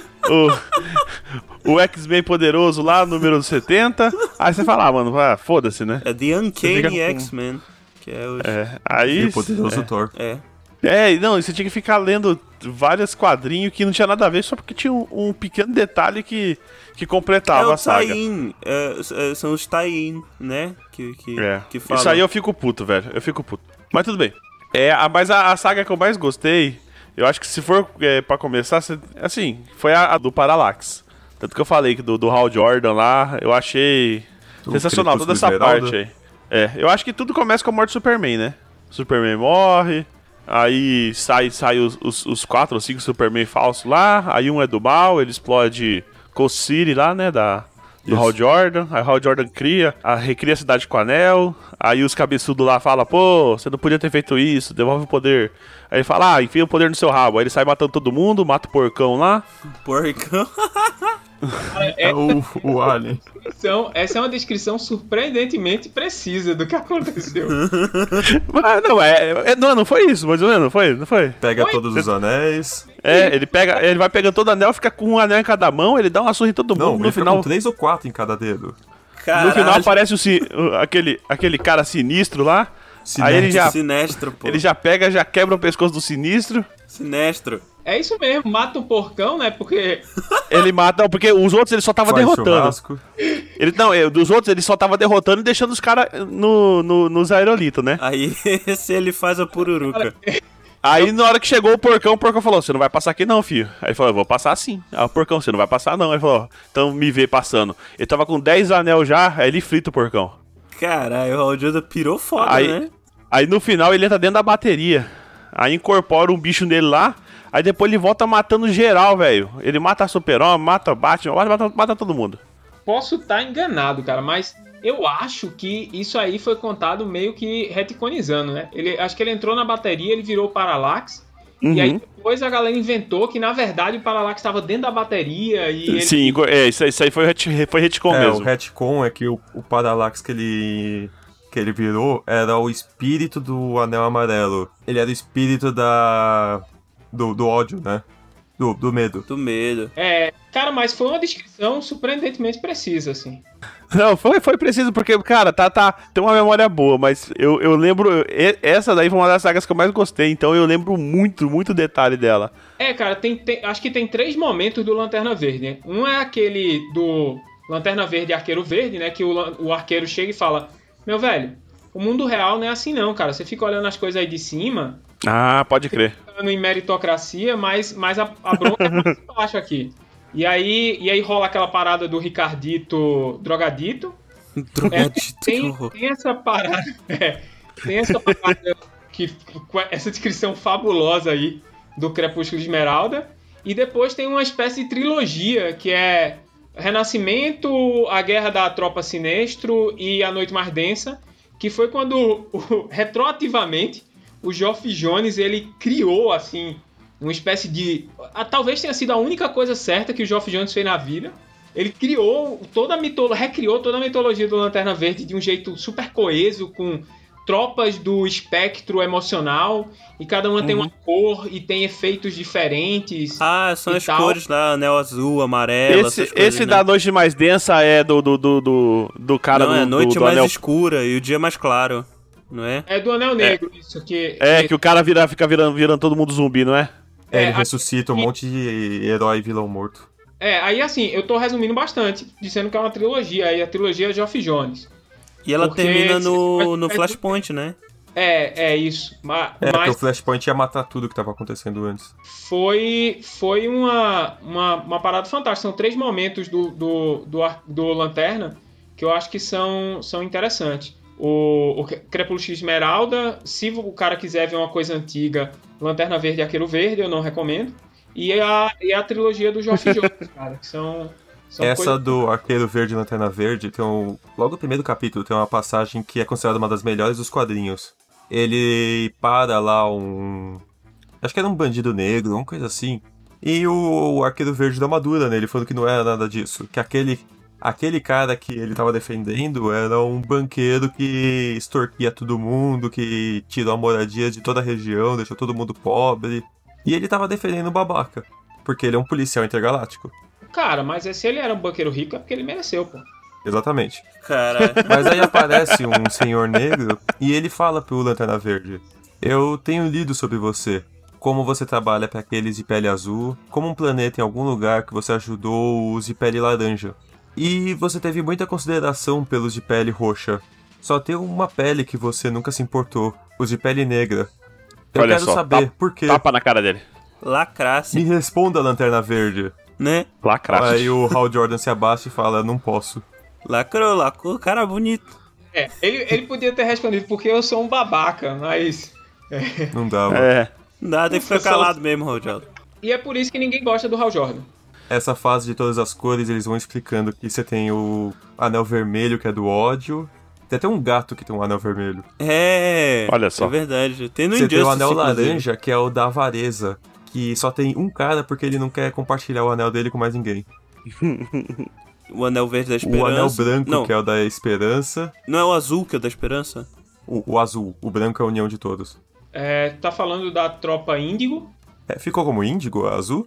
Mas É, a eu- azul era da esperança que ela era mais poderosa, mas ela precisava ter uma, uma- um anel verde por perto pra funcionar. Ah, Tu tá falando do Santo Adarilho, é isso? Ah, eu não lembro do- os nomes. É, quando você vê que o cara não apoia a indústria nacional, não era assinante da Panini. Eu, era, o pior que eu fui. Tá certo. Eu também era, porque eu assinava e eu esquecia de cancelar a assinatura. Aí eu tenho pilhas de quadrinho da Panini aqui em casa e eu não sei o que fazer com eles. Às vezes eu uso, sei lá, pra Peso na porta. de fogueira, peso de papel. Caralho. Ai, ai, Mas, mas, é, mas era isso, cara. É, é- é- o, o Geoff Jones ele realmente criou uma mitologia fantástica com, com os lanternas. De fato, eu, tenho essa coisa do, do anel negro e, e da associada à morte. Os outros anéis são associados à faixa do espectro emocional. Cada um tem uma habilidade distinta e todos eles são guardados por algum tipo de criatura elemental. E aí é ele, ele aproveitou essa coisa do Parallax para criar um bichinho para cada um. Cada um tem seu Pokémon é, monocromático. é, e, e Inclusive, o Parallax aparece parecendo um, um bicho do Caso Fantasma no filme do. Daquele menininho lá que fez o Deadpool. Menininho, Ryan Reynolds. né? Então, então, assim, os bichos lá de ectoplasma, eles têm aquela aurazinha e dentro o, o animatrônico lá, né? Então todos eles são assim, são, são monocromáticos, né? Mas foi, foi fantástico, cara. O, o cara, ele de fato criou uma mitologia que tornou o, o Lanterna Verde um personagem super relevante. Inclusive, esse, essa mitologia do, do Geoff Jones, ela valoriza todos os Lanterna Verde da Terra, né? Foram Os quatro. é, a quatro até aquele momento, né? A- É, a- já tem um. Tem uma brasileira agora, né? Ah, é? ela é brasileira? Tem uma nova? Não, Não, né? sabia. Tem uma mulher que eu talvez seja brasileira. É, eu não sei, não lembro qual é a etnia dela. É... Cara, faz tempo que eu não leio essas revistas de linha. É Jéssica Cruz, é isso? Não? Isso. É, eu não sei qual é a etnia dela, não, cara, mas é, é interessante. O, acho, inclusive, que, Latina, ela, pelo jeito. que não foi a, a- a- o anel que escolheu ela. Tem uma, tem uma parada dessas. O que também é, é um desafio interessante, né? É tipo, por que diabos o anel que escolhe quem vai portar? Qual- qual- por que, que ele é criterioso bastante pra fazer esse tipo de coisa? Eu não sei como foi que fizeram. Queria, queria descobrir, mas eu só vou descobrir quando tiver uns encadernados interessantes, cara. Eu cheguei numa idade que eu não, não consigo mais acompanhar a linha, não. To be continued. Agora a minha favorita da DC, O Reino do Amanhã. Olha aí, o cara. Alex Ross, o cara que eu mais Uh. gosto dos desenhos. Esse aí é o que todo mundo explode com a bomba atômica no final, não é? Cara, acabei Mais de pegar menos. um spoiler violento. Eu nunca li essa. O, o Reino do Amanhã é uma história escrita e desenhada pelo Alex Ross depois que ele fez o Marvels na Marvel. Não, peraí, mas tem uma participação do, do Mark Wade aí também, né? É, dos dois. Como eu falei antes que tem aquelas três eras mais a, a moderna, ele fez uma comparação entre a Era de Ouro e a Era de Bronze, que era a da época ou que tinha acabado de sair. De um lado você tem os heróis clássicos, então você tem o Flash, o Lanterna Verde, o Batman. Do outro lado você tem um monte de herói que não faz sentido, que foi criado pra essa história, que eles só querem saber de violência. É que passa no futuro, né? É, ele passa bem no futuro que o Superman já tá aposentado. Super-Homem o- Fazendeiro. É. Batman quebrou as costas e não trabalha mais na rua. E tem o Minotouro, né? Minotouro. Tem um monte de cara bizarro. Minotouro. É, o- é o. É, É o é o- é um dos heróis lá. não é? É, é Magog, né? Isso. É o É. Minotouro. O Reino do, do Amanhã, o Reino do Amanhã tem uma, tem uma parada interessante que é o seguinte: é, o que é que aconteceria se a Liga da Justiça se aposentasse, né?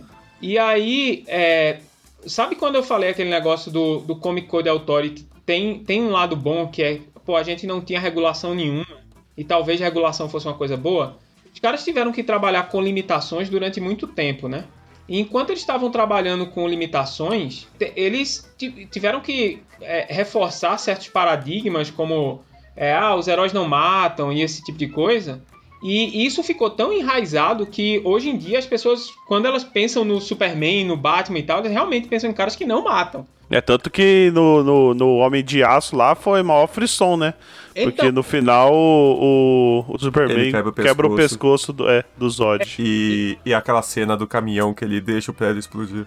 É, isso é uma sacanagem tão grande. É, é, quando a gente fosse falar de Superman, eu ia falar de Birthright, que eu acho que é o, o quadrinho que faz justiça a essa história daí, né? velho?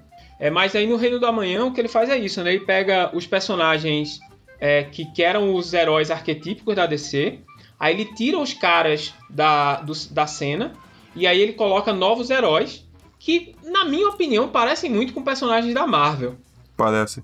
E, e esses caras, eles são mais agressivos, eles não I- têm... impulsivos também, né? É, im- ele- impulsivo, têm- É agressivo. tipo a galera do The Boys. É, é, eu- talvez The Boys seja um exagero, mas é alguma coisa nessa linha. daí, né? E aí, e aí, isso detona a coisa toda. E aí o, o, o- a galera das antigas se vê voltar, se vê forçada a voltar. É, você pode fazer uma interpretação aí meio da, reacionária daquele negócio do resgatar valores antigos? Pode, dá pra fazer uma interpretação dessa. Mas aqui eu acho que a pegada do, do Mark Wade e do Alex Ross com, com essa história era de chegar e dizer, olha, esses caras eles têm certos limites que eles não cruzam. E eles não cruzam por uma razão. E ver o que acontece quando a gente tira esses limites. Acontece isso daqui. E eu acho que para a construção da mitologia DC, pelo menos do, do, do universo principal da DC, é importante eu ter uma, uma versão onde, sei lá, Coringa matou a, a Lois Lane e, e esse tipo de coisa, porque dá para você ideia do quão importante é esses heróis é, se darem esses limites, né? Por que é que o Superman não é o presidente do mundo e, e coisas assim. Inclusive nessa história aparecem muitos muitos personagens da Charlton, né? Que a gente não, não comentou antes. Mas enfim, permeia aí o universo DC em muitas histórias boas. E uma delas é o, o Reino do Amanhã, né? Um negócio que eu acho interessante é como ele retrata o Flash e o Lanterna. A gente falou antes que eles foram os dois que foram repaginados, e ele usa as versões da Era de Ouro. A explicação pro Lanterna eu não lembro qual que é, mas a do Flash é que ele consegue vibrar em várias dimensões e tal, e ele absorveu todas as dimensões e virou um só. Só que ele virou o primeiro Flash. Hum, olha só. É, cara, é, o Reino do Amanhã ele tem uma pegada ah, de, de Terra 2, né? No- nos personagens. Um jeitão de Terra 2, né? Mas agora, falando do outro lado da liga, é uma história que eu gosto, mas nem tanto, que é o Injustice. Cara, o Injustice Ah, é começou bem mais recente, como um né? Que basicamente o Superman virou... Ele é uns 15 anos depois do... 15 ou 20 anos depois do Reino da Manhã. Basicamente, o Superman vira um ditador do mundo e o Batman pede ajuda pra impedir isso. Pra uma outra terra. Sim. Aí eles fizeram os quadrinhos explicando como que isso acontece. Então, o Coringa, ele bola todo um plano usando Kryptonita e o Soro do Medo do Espantalho pra fazer o Superman matar a Lois Lane. Aí, depois que ele descobre isso, ele mata o Coringa e vira aquele ditador. A Mulher Maravilha tá louca pro poder também, ajudando ele, que nessa versão ela é apaixonada por ele. Um monte de herói vai morrendo no meio dessa história. O Caçador de Marte morre. O Arqueiro Verde morre. A. Não é a Arpia. A do Grito Sônico. É a Canário. Canário Negro morre. Cara, o, o, o gibi do Injustice teve Ivan Reis no desenho, não foi? Não, não lembro mais. Uma, uma coisa que ele comentou é que, é que nesses tempos recentes tem muito brasileiro desenhando pra fora, né? Sim. Tem. Isso, é verdade. Tinha um paraense, inclusive, que desenhava. Tinha. Tem, tem ainda o. o Será que ele desenhava uns carapanã? caralho. É, ele criou o Homem-Açaí. O tigre. Mas sem top, Cara, né? você quer puxar Não, a mais gente algum co- gente- O homem açaí, o vilão dele é o. É o Top Man. Nossa. Cara, tem muita coisa da DC, pô. É. É, Ah, sei tem, lá. que- É, tem mas- que deixar coisa pra parte 2, né? é, gente- é verdade. Tu falou aí do, do Superman inocente lá do passado, mas a gente não mencionou o grande desastre do Superman, que faz uma referência a isso, que é uma história fantástica e que é uma história que tem esse Superman arquetípico, bonzinho. Ele tem a minha página favorita dos quadrinhos. É uma história melancólica, mas é uma história muito, muito bacana. A gente não falou de Birthright, o gibi mais importante da história do Superman. É a única origem do Superman que faz sentido. E é aquele negócio que eu digo: se você viu Man of Steel e achou que Man of Steel não faz sentido, se você lê Birthright, você vai perceber que Man of Steel é uma adaptação mal feita de Birthright. É, é mesmo, né? E é, não, assim, se você tem na sua cabeça a história, é tipo o Senhor dos Anéis, cara.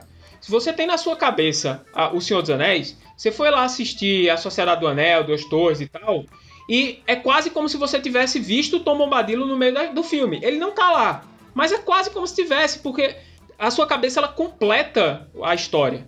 Porque você já tem aquela carga do, da, daquele universo do Tolkien. E com Birthright é a mesma coisa. Você, você vê o Leo Gibi, quando você vai ver o filme, o seu filme completa as coisas que o Snyder esqueceu. É... Esqueceu. mas, mas que passada é... de pano pro Snyder. É, cara, o Snyder é legal, pô. Ele só é um adolescente velho, pô. Mas ele é legal. Man Child.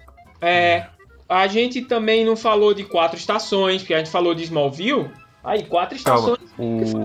Smallville. O grande desastre do Superman, que eu falei que tem a página final favorita, ele tá fazendo um monte de boas ações porque ele tá doente. Tem uma página que tem no alto de um prédio uma menina que ela vai pular. O Superman aparece lá e ele, ele fala pra ela não se culpar que ele só se atrasou. Ela vira pra ele e chora. É isso que eu vejo que é o que é o Superman. É o cara que vai ajudar, que é o cara bom. Não é o. o babaca que, se quiser, pode dominar o mundo. Gente, isso foi o cara que 15 segundos atrás falou que gosta de Injustice. Eu gosto, mas toda a obra que eles vão. Não, vou reinventar o Superman. É, Aí vai ser mal. É, eu, eu, tô não, com, eu tô com o Rafael nessa. Uma coisa é fazer um, um Injustice. Outra coisa é transformar o Superman naquilo, no Injustice. Aí, aí, aí vai a minha pergunta. O universo cinematográfico do Snyder, ele não é um universo cinematográfico com um Superman?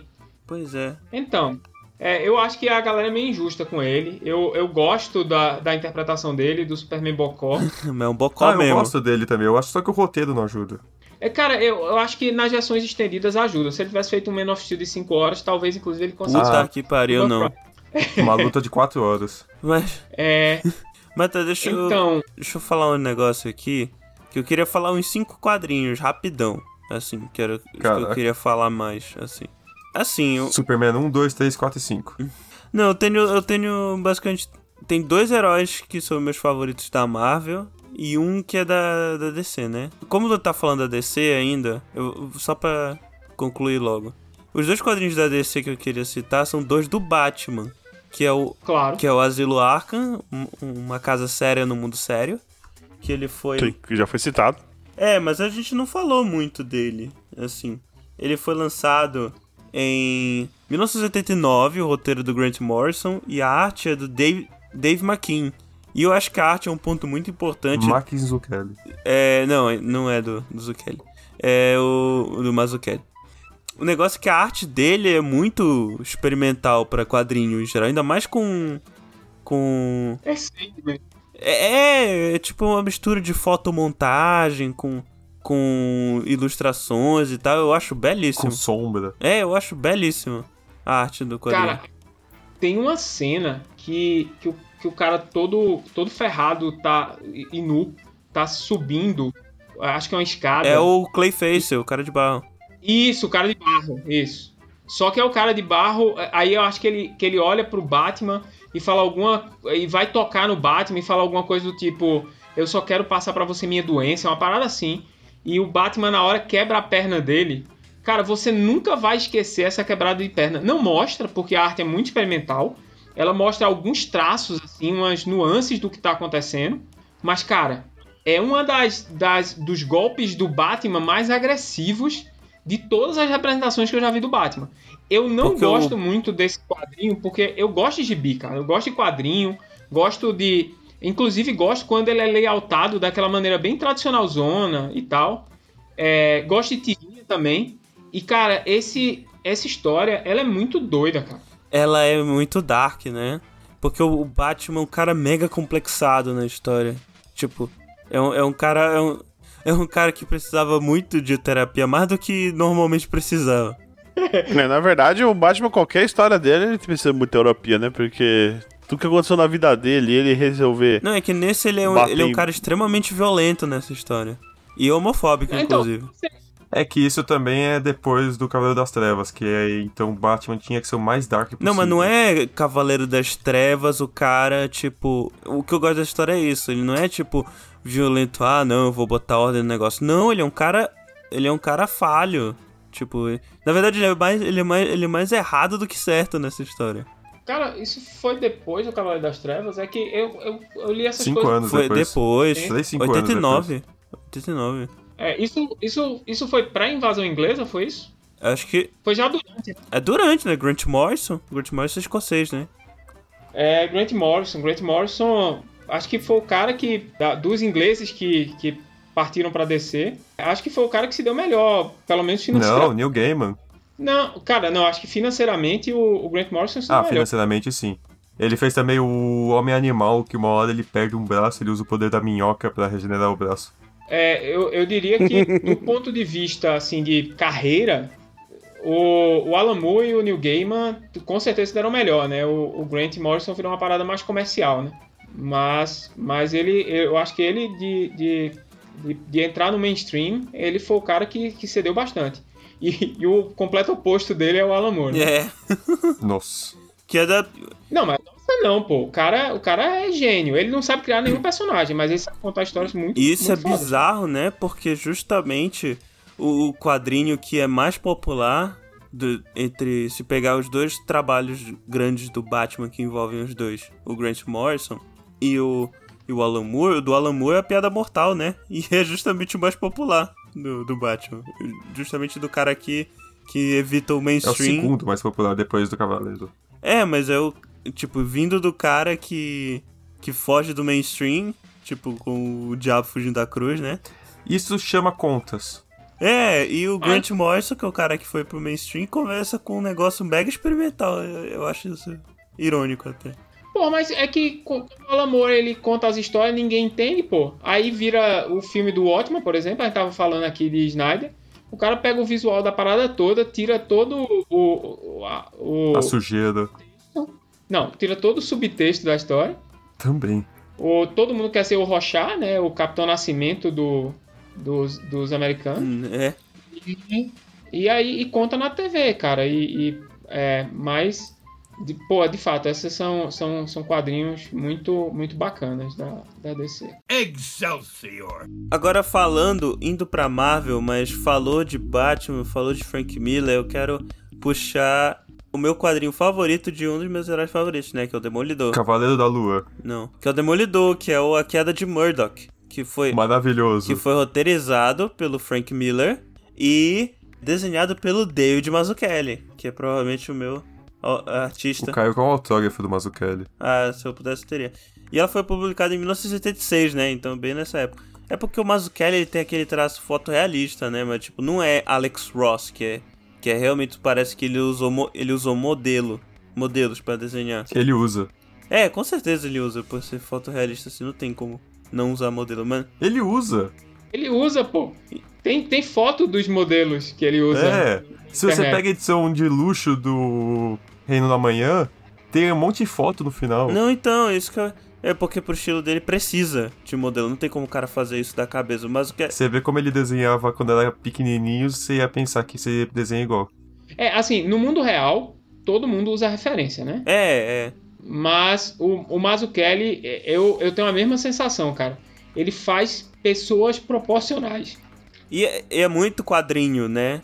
Os, é, ele, ele constrói os personagens de um jeito que o corpo deles, as dimensões deles, elas parecem dimensões humanas, mas eles funcionam com os uniformes de super-heróis. Enquanto que o resto da galera parece que precisa transformar o cara em um personagem de anime para o uniforme poder funcionar naquele cara. E eu acho fantástico o traço dele, acho tudo muito proporcional. Adoro o jeitinho que ele faz as orelhinhas do Batman. Ele, mas o que ele é gênio, cara. O cara é demais, pô. Mas enfim, e sem contar que o cara tá inspirado na queda de Murdoch, né? Porque além do roteiro ser muito bom, que era uma época antes do. Foi quando ele surgiu aí. É, o Frank Miller tava fazendo coisas muito boas né, nessa época. inclusive. Foi antes dele dar uma pirada mais pra frente. Mas pra mim o ponto principal do- da queda de Murdoch é a arte do, do, do, do quadrinho. Justamente por esses motivos que o, o, o, o Heitor falou. E também porque como o personagem ele é, ele é católico, né? Tem uma imagética cristã, sabe? Tipo, tem várias... Inclusive o nome do quadrinho em inglês não é tipo The Fall of Murdoch. É Born Again. Que já traz essa ideia do... do daqueles... daqueles personagens... daquelas pessoas que são convertidas, né? Porque tem esse termo em inglês do- de Born Again. é, dentro do sentido do, do cristianismo. E aí os capítulos, as edições, elas meio que, que tem nomes assim, tipo de purgatório, essas coisas. E, e o primeiro painel de cada. Se pegar o primeiro painel de cada capítulo, é o, é o, é o Matt Murdock numa posição diferente. Algum, várias remetendo é, até tipo poses, poses referentes a, a obras sacras, né? E, e, e tipo, cara. Eu, e o Mazzucchelli também é mega detalhista, né? No, no traço dele, dos cenários e tal. E é tipo, é, é, é um.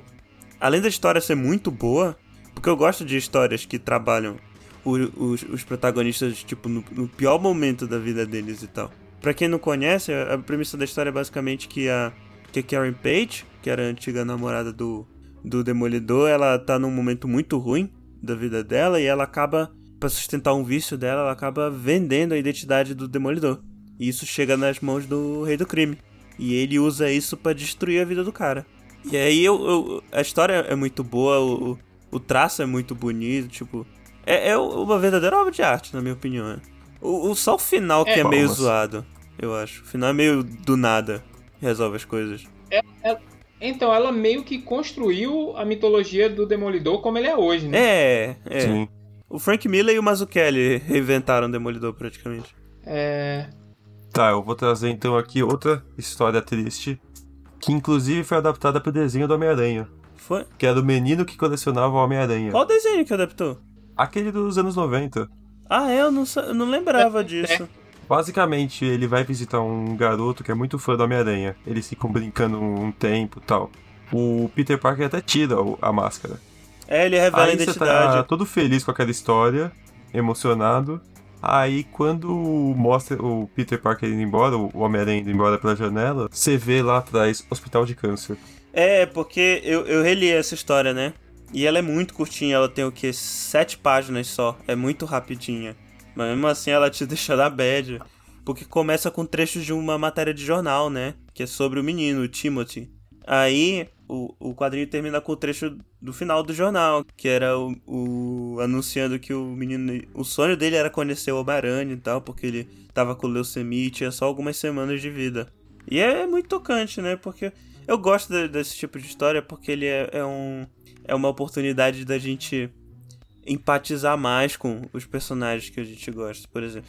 É um estudo de, de psique do personagem. É, não sei se dá para dizer que é um estudo, estudo, porque é muito curtinho, mas é uma historinha. E muito... Mas em curtas você consegue fazer isso mesmo. Uma outra que não é um curta que você consegue fazer um estudo de dois personagens: o Demolidor, que o Caio gosta, e o Homem-Aranha. A morte de Jim D. Wolf. Essa eu acho uma das melhores histórias já feitas dos quadrinhos e não é tão falada. Tinha uma capitã da polícia em Nova York chamada D. Wolf que ajudava o Homem-Aranha. Ajudava também o Demolidor. Aí um dia ela morre. O Homem-Aranha vai lá olhar, o Demolidor vai e ela foi assassinada com um tiro de escopeta. Caralho, mas que jeito horrível de morrer. Estão fazendo as, as pesquisas, todas o, todo o trabalho de polícia está sendo feito, e tem um cara com uma 12 que está matando algumas pessoas.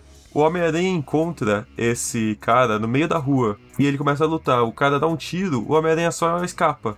Aí morre um cara que tava atrás e que tomou o tiro pelo Homem-Aranha.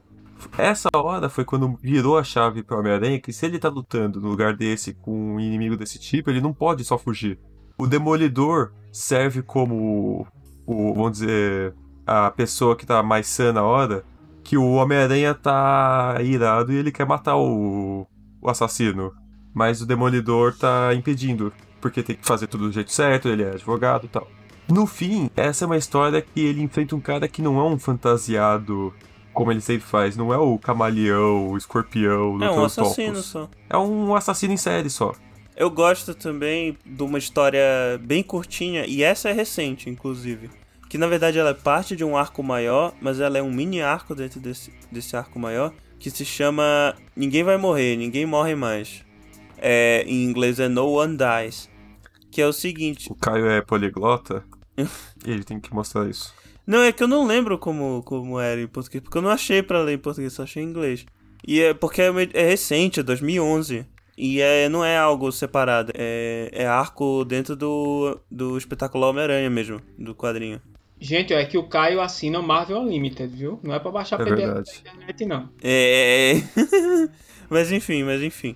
Aí é o seguinte: tinha toda uma, uma história que envolvia o fato da mulher do, do JJ meio que fazer umas coisas lá de super vilã, né? A Kaka. É na. Carai. É na época que o JJ era presidente de Nova York. Isso, isso é recente. Presidente, ótimo, prefeito. Aí tá. Aí ela morre. ela morre, inclusive, meio que relacionado com uma coisa que o Homem-Aranha fez, né? Ele se sente muito culpado com tudo isso. E aí, a primeira edição é que é, uma, é um mini arco de dois, duas edições só. Na primeira edição ele vai no, no enterro da esposa do JJ. Inclusive são umas Que 10 inclusive o páginas sem JJ diálogo. é, no é irmão diálogo, do, do Peter é, Parker. no, é, É, no, É, sub- é tio do Peter Parker. Sei lá, primo. Cara, a Marvel mudou muito, viu? Porque eu não lembro dessas coisas, não. O pai do JJ casou com a tia May. Ah, é, é, Ah! é. Nessa época ele tava casado com a, com a tia May, o pai do, do O JJ. JJ Ai, Senior. quem, quem nunca casou com a Tia May, né? Até o Dr. Octopus. Isso é verdade. Não, mas não era, não era Marisa Tomei ainda, né? é. E aí, o- a primeira edição é, um, é o, o Homem-Aranha tendo um pesadelo, inclusive bem, que nem a palavra que o Rafael usou, é, a arte é bem on- onírica de- desse pesadelo, né? Que aí é ele encontrando basicamente todo mundo na histó- no cânone do Homem-Aranha que morreu por conta de alguma coisa que ele deixou de fazer, ou porque ele não agiu o suficiente, e as pessoas confrontando ele. E aí tem, tipo, o pessoal falando que, tipo, ah, porque nós somos super vilões, nós sempre vamos voltar. E as pessoas que, que não eram super vilões, elas ficam mortas pra sempre. E aí ele, depois do, do, do pesadelo, né? Ele tem uma, uma espécie de epifania ele fala. Não, já para mim já chega disso. De agora em diante, ninguém nunca mais vai morrer enquanto eu puder, enquanto eu estiver tomando conta da cidade. Tipo, enquanto ele puder ajudar, é, ele não vai deixar ninguém mais morrer. E aí a, a história é a seguinte. É, e é meio complicado, é meio curioso, né? Porque logo depois que ele fala isso, já corta pra um, um, um vilão novo que apareceu matando um cara. Que aí é o, deixa pra segunda trecho da história, que é um vilão meio genérico, que o nome dele é Massacre, que é um cara que sofreu um, um acidente, só que o, um estilhaço perfurou a cabeça dele ele perdeu a habilidade de sentir. Ele virou um, um cara apático, né? Sem, com, sem nenhum tipo de, de, de respeito pela, pela vida humana ou qualquer outra coisa. E aí ele faz essas coisas porque ele quer tentar sentir alguma coisa. E aí conta o Homem-Aranha enfrentando ele nesse negócio e tentando fazer com que ele não mate as pessoas, né? Inclusive aparece uma, uma roupa nova do Homem-Aranha, que é uma armadura, porque por conta de uma história pregressa ele tinha perdido o sentido da aranha. Ah, as MKs. É, ele tinha perdido o sentido da aranha, inclusive, por conta do, do- da treta numas edições anteriores. E aí essa é a primeira vez que ele entra em combate sem o sentido aranha. E acontece mé, tipo, ele joga T no lugar errado. E a T, a, arrebe- é, o, o, o negócio onde tava a T, ele cede, ele se fode todo em cima do carro lá. Aí leva um tiro, inclusive, porque ele não conseguia desviar da- da- das coisas. Mas eu, eu acho en- engraçado, tipo, engraçado não, eu acho legal que quando ele põe, ele cria uma história, tipo, que o personagem fala, ah, nunca mais vou deixar alguém morrer. E aí o, o primeiro vilão que ele enfrenta é alguém que simplesmente não tá nem aí pra, pra vida das pessoas. Ele mata com. Pra ele é praticamente nada, que o cara quer. Que é mo- morto por dentro, né? Aí eu, eu, eu gostei bastante do traço, ele é mais moderno, né? Não é tão.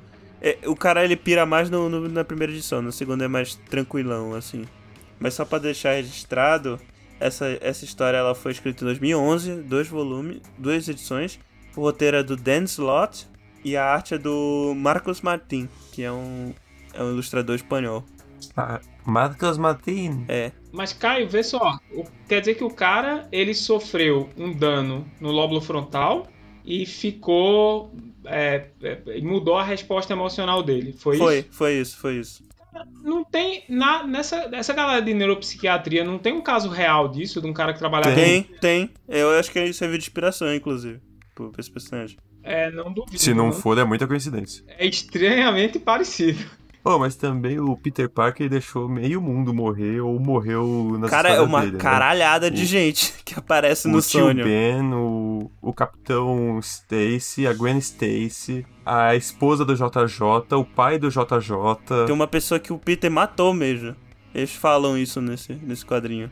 esse cara do Morte de Indy Wolf, Ele aparece, eu acho. a Jindy Wolf. Acho que aparece, aparece o garoto do, do homem, o menino que morreu de câncer. Aparece também num trecho do quadrinho. Que sacanagem. É, o pesadelo fudido que o Peter teve. Então, cara, mas o cara é um Homem-Aranha, né? O poder dele não é exatamente ressuscitar pessoas. Né? É, mas é tipo, é porque o personagem ele é muito baseado na culpa. Pega um, E pega um personagem de quadrinho que tenha culpa e, sente remorso da negócio. Nenhum é, é- sente mais remorso e culpa que o Homem-Aranha. Ah, o Wolverine sente, mas ele bebe. É, o Demolidor. é, mas não chega Tá, perto é- também, porque, porra, a quantidade de gente que Gaspa, morreu. traz uma história aí. Faz alguma coisa. É chega, chega de cai, né? Faz alguma coisa. Ah, eu. eu, eu acho que. A gente já citou, né? Um, como falando de Marvel, já citou uma das. Acho que não, se não a melhor, uma das melhores, que é a Guerra Infinita, né? Tem a Guerra Secreta. Aí tem aquela do. A saga do Thanos também é bem legal. É, a Guerra Infinita? Tem Guerra Infinita e tem Infinito. Isso, isso. No final só sobe uma menina gelatina lá que pega a manopla dele e, e desoa tudo. Pera, Ah, isso é Guerra Infinita. deixa eu entender. Tem a Guerra Secreta e aí tem Uhum. a Saga do Infinito, que é aquela do Desafio Infinito. E aí, juntando as duas no amálgama, virou a Guerra Infinita. É. Ah, entendi, entendi. Agora eu entendi. Mas tem essas coisas. Não, e tem também a Guerra Secreta e a Guerra Civil. Tem a Guerra Civil. E a Guerra Civil 2. E a Guerra Secreta 2. É. E tem a guerra Scree e Screw, né? A Guerra Chris Scree Crew. Screw.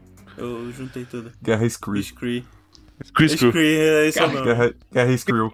Cree e Screw é uma escrotagem muito grande com o nome de, de raça alienígena, cara. né? Cara, é, Tem também a saga dos Vingadores do, contra os X-Men. Eu, eu li ela, é bem legal.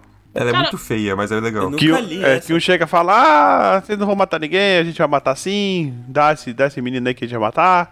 Aí começa. Não, não é isso. o negócio assim. Não, é porque depois da Dinastia M não tava nascendo mais mutante. Aquilo lá que a Hum. Feiticeira Escarlate falou No More Mutants e zoou 97% dos mutantes do mundo. Aí nasceu Hum. a primeira mutante, que era uma ruiva, estilo Jean Grey, que ela poderia ter a Fênix. E a Fênix tá vindo pra cá. E ela vem matando. Aí o, o- os X-Men, o Ciclope tá loucaço, querendo resgatar seu povo. É, não, não tô dizendo que tá errado, mas tá loucaço. E os Vingadores tentam impedir ele trazer a, a Fênix, porque já teve Fênix Negra, teve um milhão de vezes que a Fênix veio pra Terra e destruiu muita gente. Muita coisa. Uhum. Aí eles tentam. Eles lutam, lutam, alguns ganham, outros perdem. O. O Homem de Ferro usa o magnetismo do universo pra lutar contra o Magneto. Cara, É muito louco o negócio. Aí ele tenta absorver a Fênix e ele não consegue, o Homem de Ferro. Ele transforma na Força Fênix, que dividiu em cinco mutantes, e eles ficam mais poderosos. ah, eu ouvi falar disso. Aí os caras querem virar ditadores do mundo. O Ciclope é um, não é? É o Ciclope, a Emma Frost, o Colosso, a Magia, que é a irmã dele, e o Namor. Que cagada, hein? O, o, o de Aí o Namor destrói. merda, né? Destrói Wakanda. Caralho. Puta que pariu. O Namor é tipo o, o Aquaman que deu certo, né? Que veio Namor. antes. É, bem então, antes. não à toa ele é Namor, o príncipe submarino, né? O primeiro mutante que- é, escrito. Ele é Cara, mutante? isso é uma eu nem sabia retcon. disso. Isso é uma retcon maldita, É. velho. É. O cara. É uma retcon forte. Cara, eu achei que vocês fossem falar mais de X-Men, né? É que eu li pouco É, X-Men. Aqui X-Men tem a, a Fênix Negra, né? A Fênix Tem Negra é uma, Futuro é a mais Esquecido clássica, também. né? A mais clássica, não sei, cara. Eu acho que Tem- Dias é, é a mais clássica. Como, como Acho é que não. aquela história lá do. Quando começou os novos X-Men, que morre o cover do chefe Apache. Como é que chama? Cover do chefe Apache, caralho. Os novos X-Men, É o- pô. Quando os X-Men antigos são sequestrados.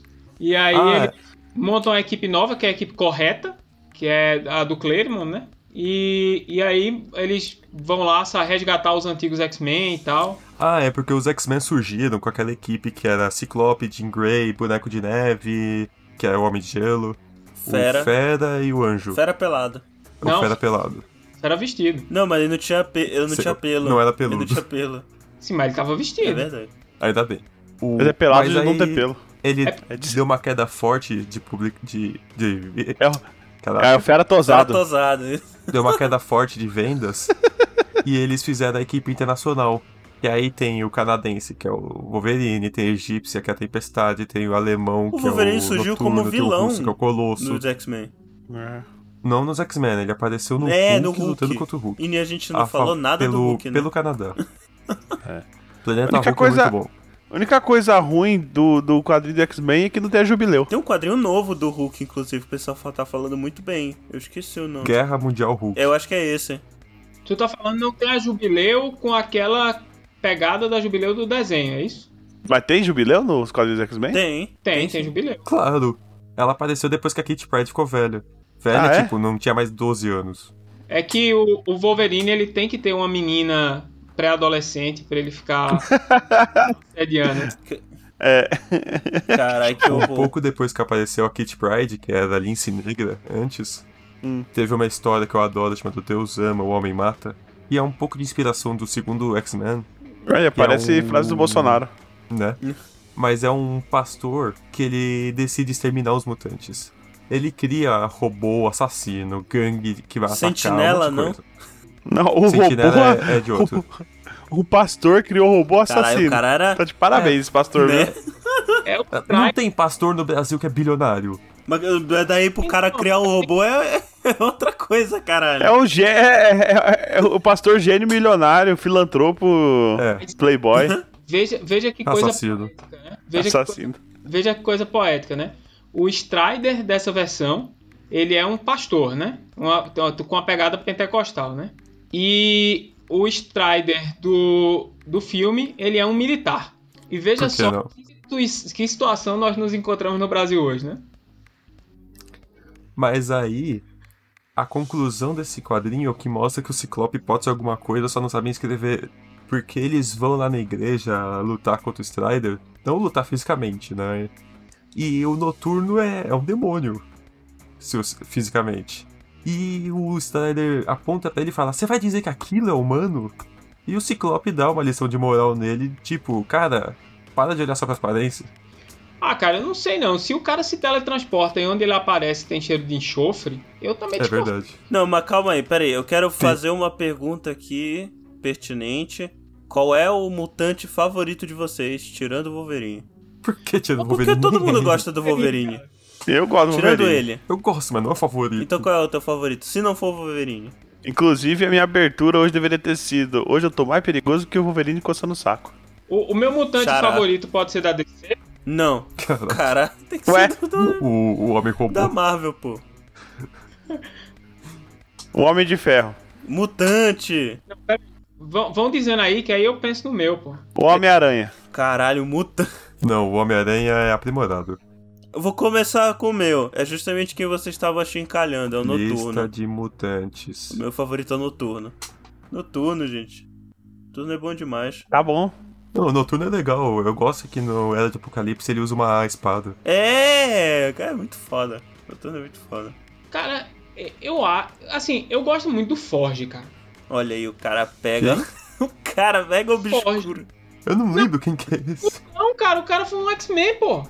Até aí. Porra, o, o o caralhau X-Men. foi X-Men, cara. Esse é de qual época? Mas se se eu disser que eu gosto mais do Legião, Legião é bom, pô.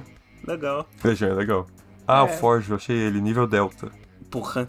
Ah, e tem isso agora? Tem que escolher mutante e ômega, não, sei o que Não, não, não, não. não. É. O, muta, o, o, o Noturno deve ser Delta, não. Charlie, sei lá o que. Não deve ser muito alto, não. É, Charlie. Não é, não é? Gama. O meu, eu acho que é a, é a Kitty Pryde. Kit Pride, Kit Pride é bem legal. O Noturno é nível Gama. É depois do Beta. Olha aí, olha aí. Acertei. você vê que ninguém gosta do grosso. Mutante feio, ninguém escolhe, Noturno, né? caralho, parece um É. demônio. Eu tô falando aí. Que nada, o Noturno é mó charmoso. É charmoso. Mas de fã de É, verdade, tu nem acha fala charmoso. É, o cara ainda bota aquele capuz de Frey, segura um terço com a mão de três dedos, fala alemão. Que ele é, ele é, É, alemão, né, porra? Ele é alemão de, de criação, porque ele é filho da mística com aquele demônio que aparece Azazel. no First Class, o Azazel. E a versão É. original, a mística é seu pai. Eu vou, eu vou, meu como voltante favorito, eu vou escolher o Omega Red só por causa do do, do Marvel vs X-Men. Do, do Marvel vs X-Men, não, cara. Gostava do do especial dele. Stre- Street Fighter vs X-Men. Gostava do especial. Tá com o Omega Red, é muito bizarro. Cara, mas ele, É. ele já tá no, no, no primeiro jogo do X-Men da Capcom, né? Ou não tava? Aqui, ó. É, o cast inteiro do Children of the Atom. O, o Caraca. vídeo. É, colo, do lado dos X-Men. Colosso Ciclope, o é, Homem Flocos de Neve, Psylocke, Tempestade e Wolverine, beleza? Aham.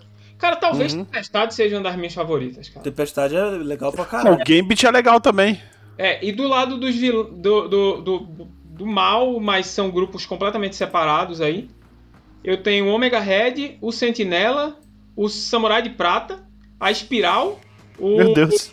o Fanático e o Magneto. Caraca, não tem a mística. Como assim? É Você o... falou mística? Não, falei Espiral. Espiral, Ah, tá. Samurai de Prata, é, Sentinela, só que é um Sentinela pequenininho. Eu acho É o Nimrod, né? Não, não é o Nimrod. É um sentinela, mas é um sentinela muito estranho, assim. É, no, a- eu, salvo engano, no cenário tem o Master Mode, mas o sentinela que, que luta mesmo é um sentinela meio salmão, assim, todo diferentão. Só que ele era muito apelão, cara. Era Era muito apelão esse sentinela. E o Omega Red, eu acho que o especial dele chamava Omega Destroyer, não era isso?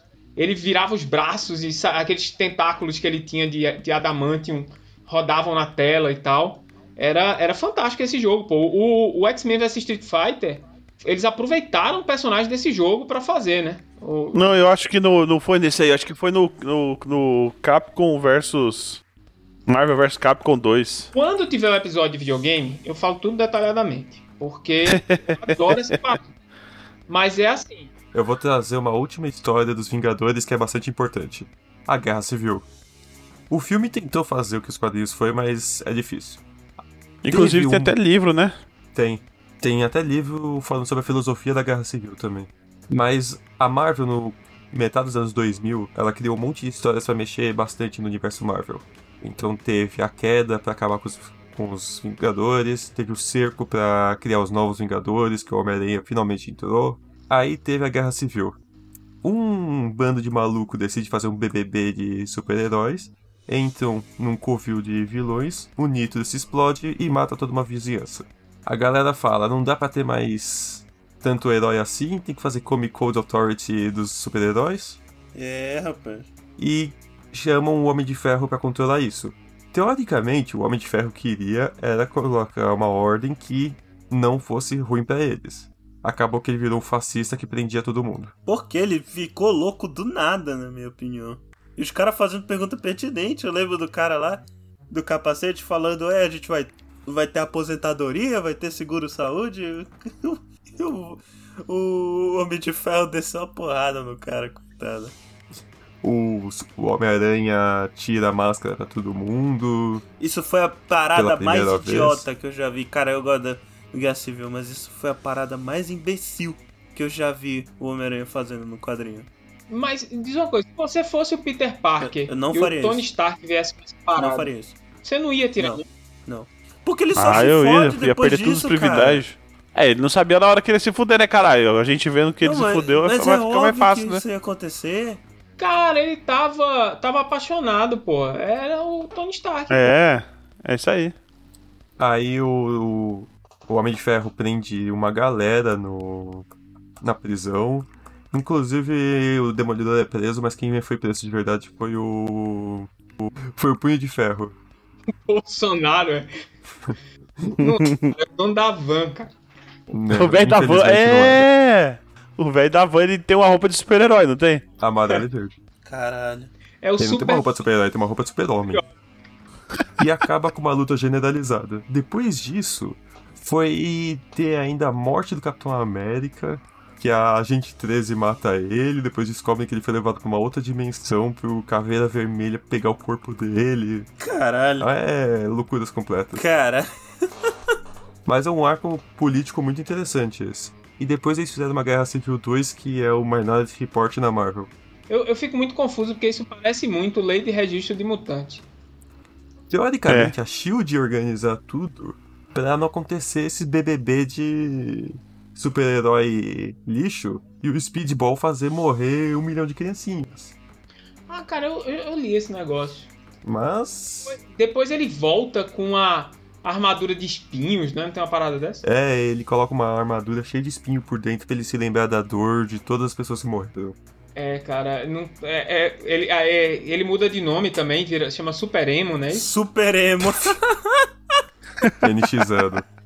Caralho, Speedball só se fode, cara, né? Imbecil do Que caralho. nome escroto também, né? Speedball. Speedball é uma Não, droga, Mas não, fazia né? sentido com o poder É dele. uma droga também. Literalmente. É uma mistura de heroína e cocaína. É uma droga, eu não tenho dúvida que é uma droga. É, Speedball. Caralho. É, bom, pessoal, se você gostou, não esqueça de comentar e compartilhar, né? Você pode mandar um e-mail pra gente pra contato.eguacast.com.br e também é, é, entrar e, e também Caraca. deixar um comentário no site www.eguacast.com.br ou aporteira.com.br barra eguacast, que vai sair no mesmo lugar. E você também pode seguir a gente no Instagram ou no Twitter, que é arroba eguacast, mandar uma DM pra gente lá. E também pode apoiar nosso projeto, que é picpay.me barra eguacast. E aí, então, agora, pra galera vender o seu gibi, né? Rafael, onde é que as pessoas te encontram na internet? Vocês podem procurar na maior editora de podcasts da Porteira, na Marvel da Porteira, que é o Gerência Sem Experiência, o podcast onde a gente fala sobre negócio, administração de empresa e tudo relacionado aos escritórios de uma forma descontraída, divertida e informativa. Você tem que falar de The Office, inclusive.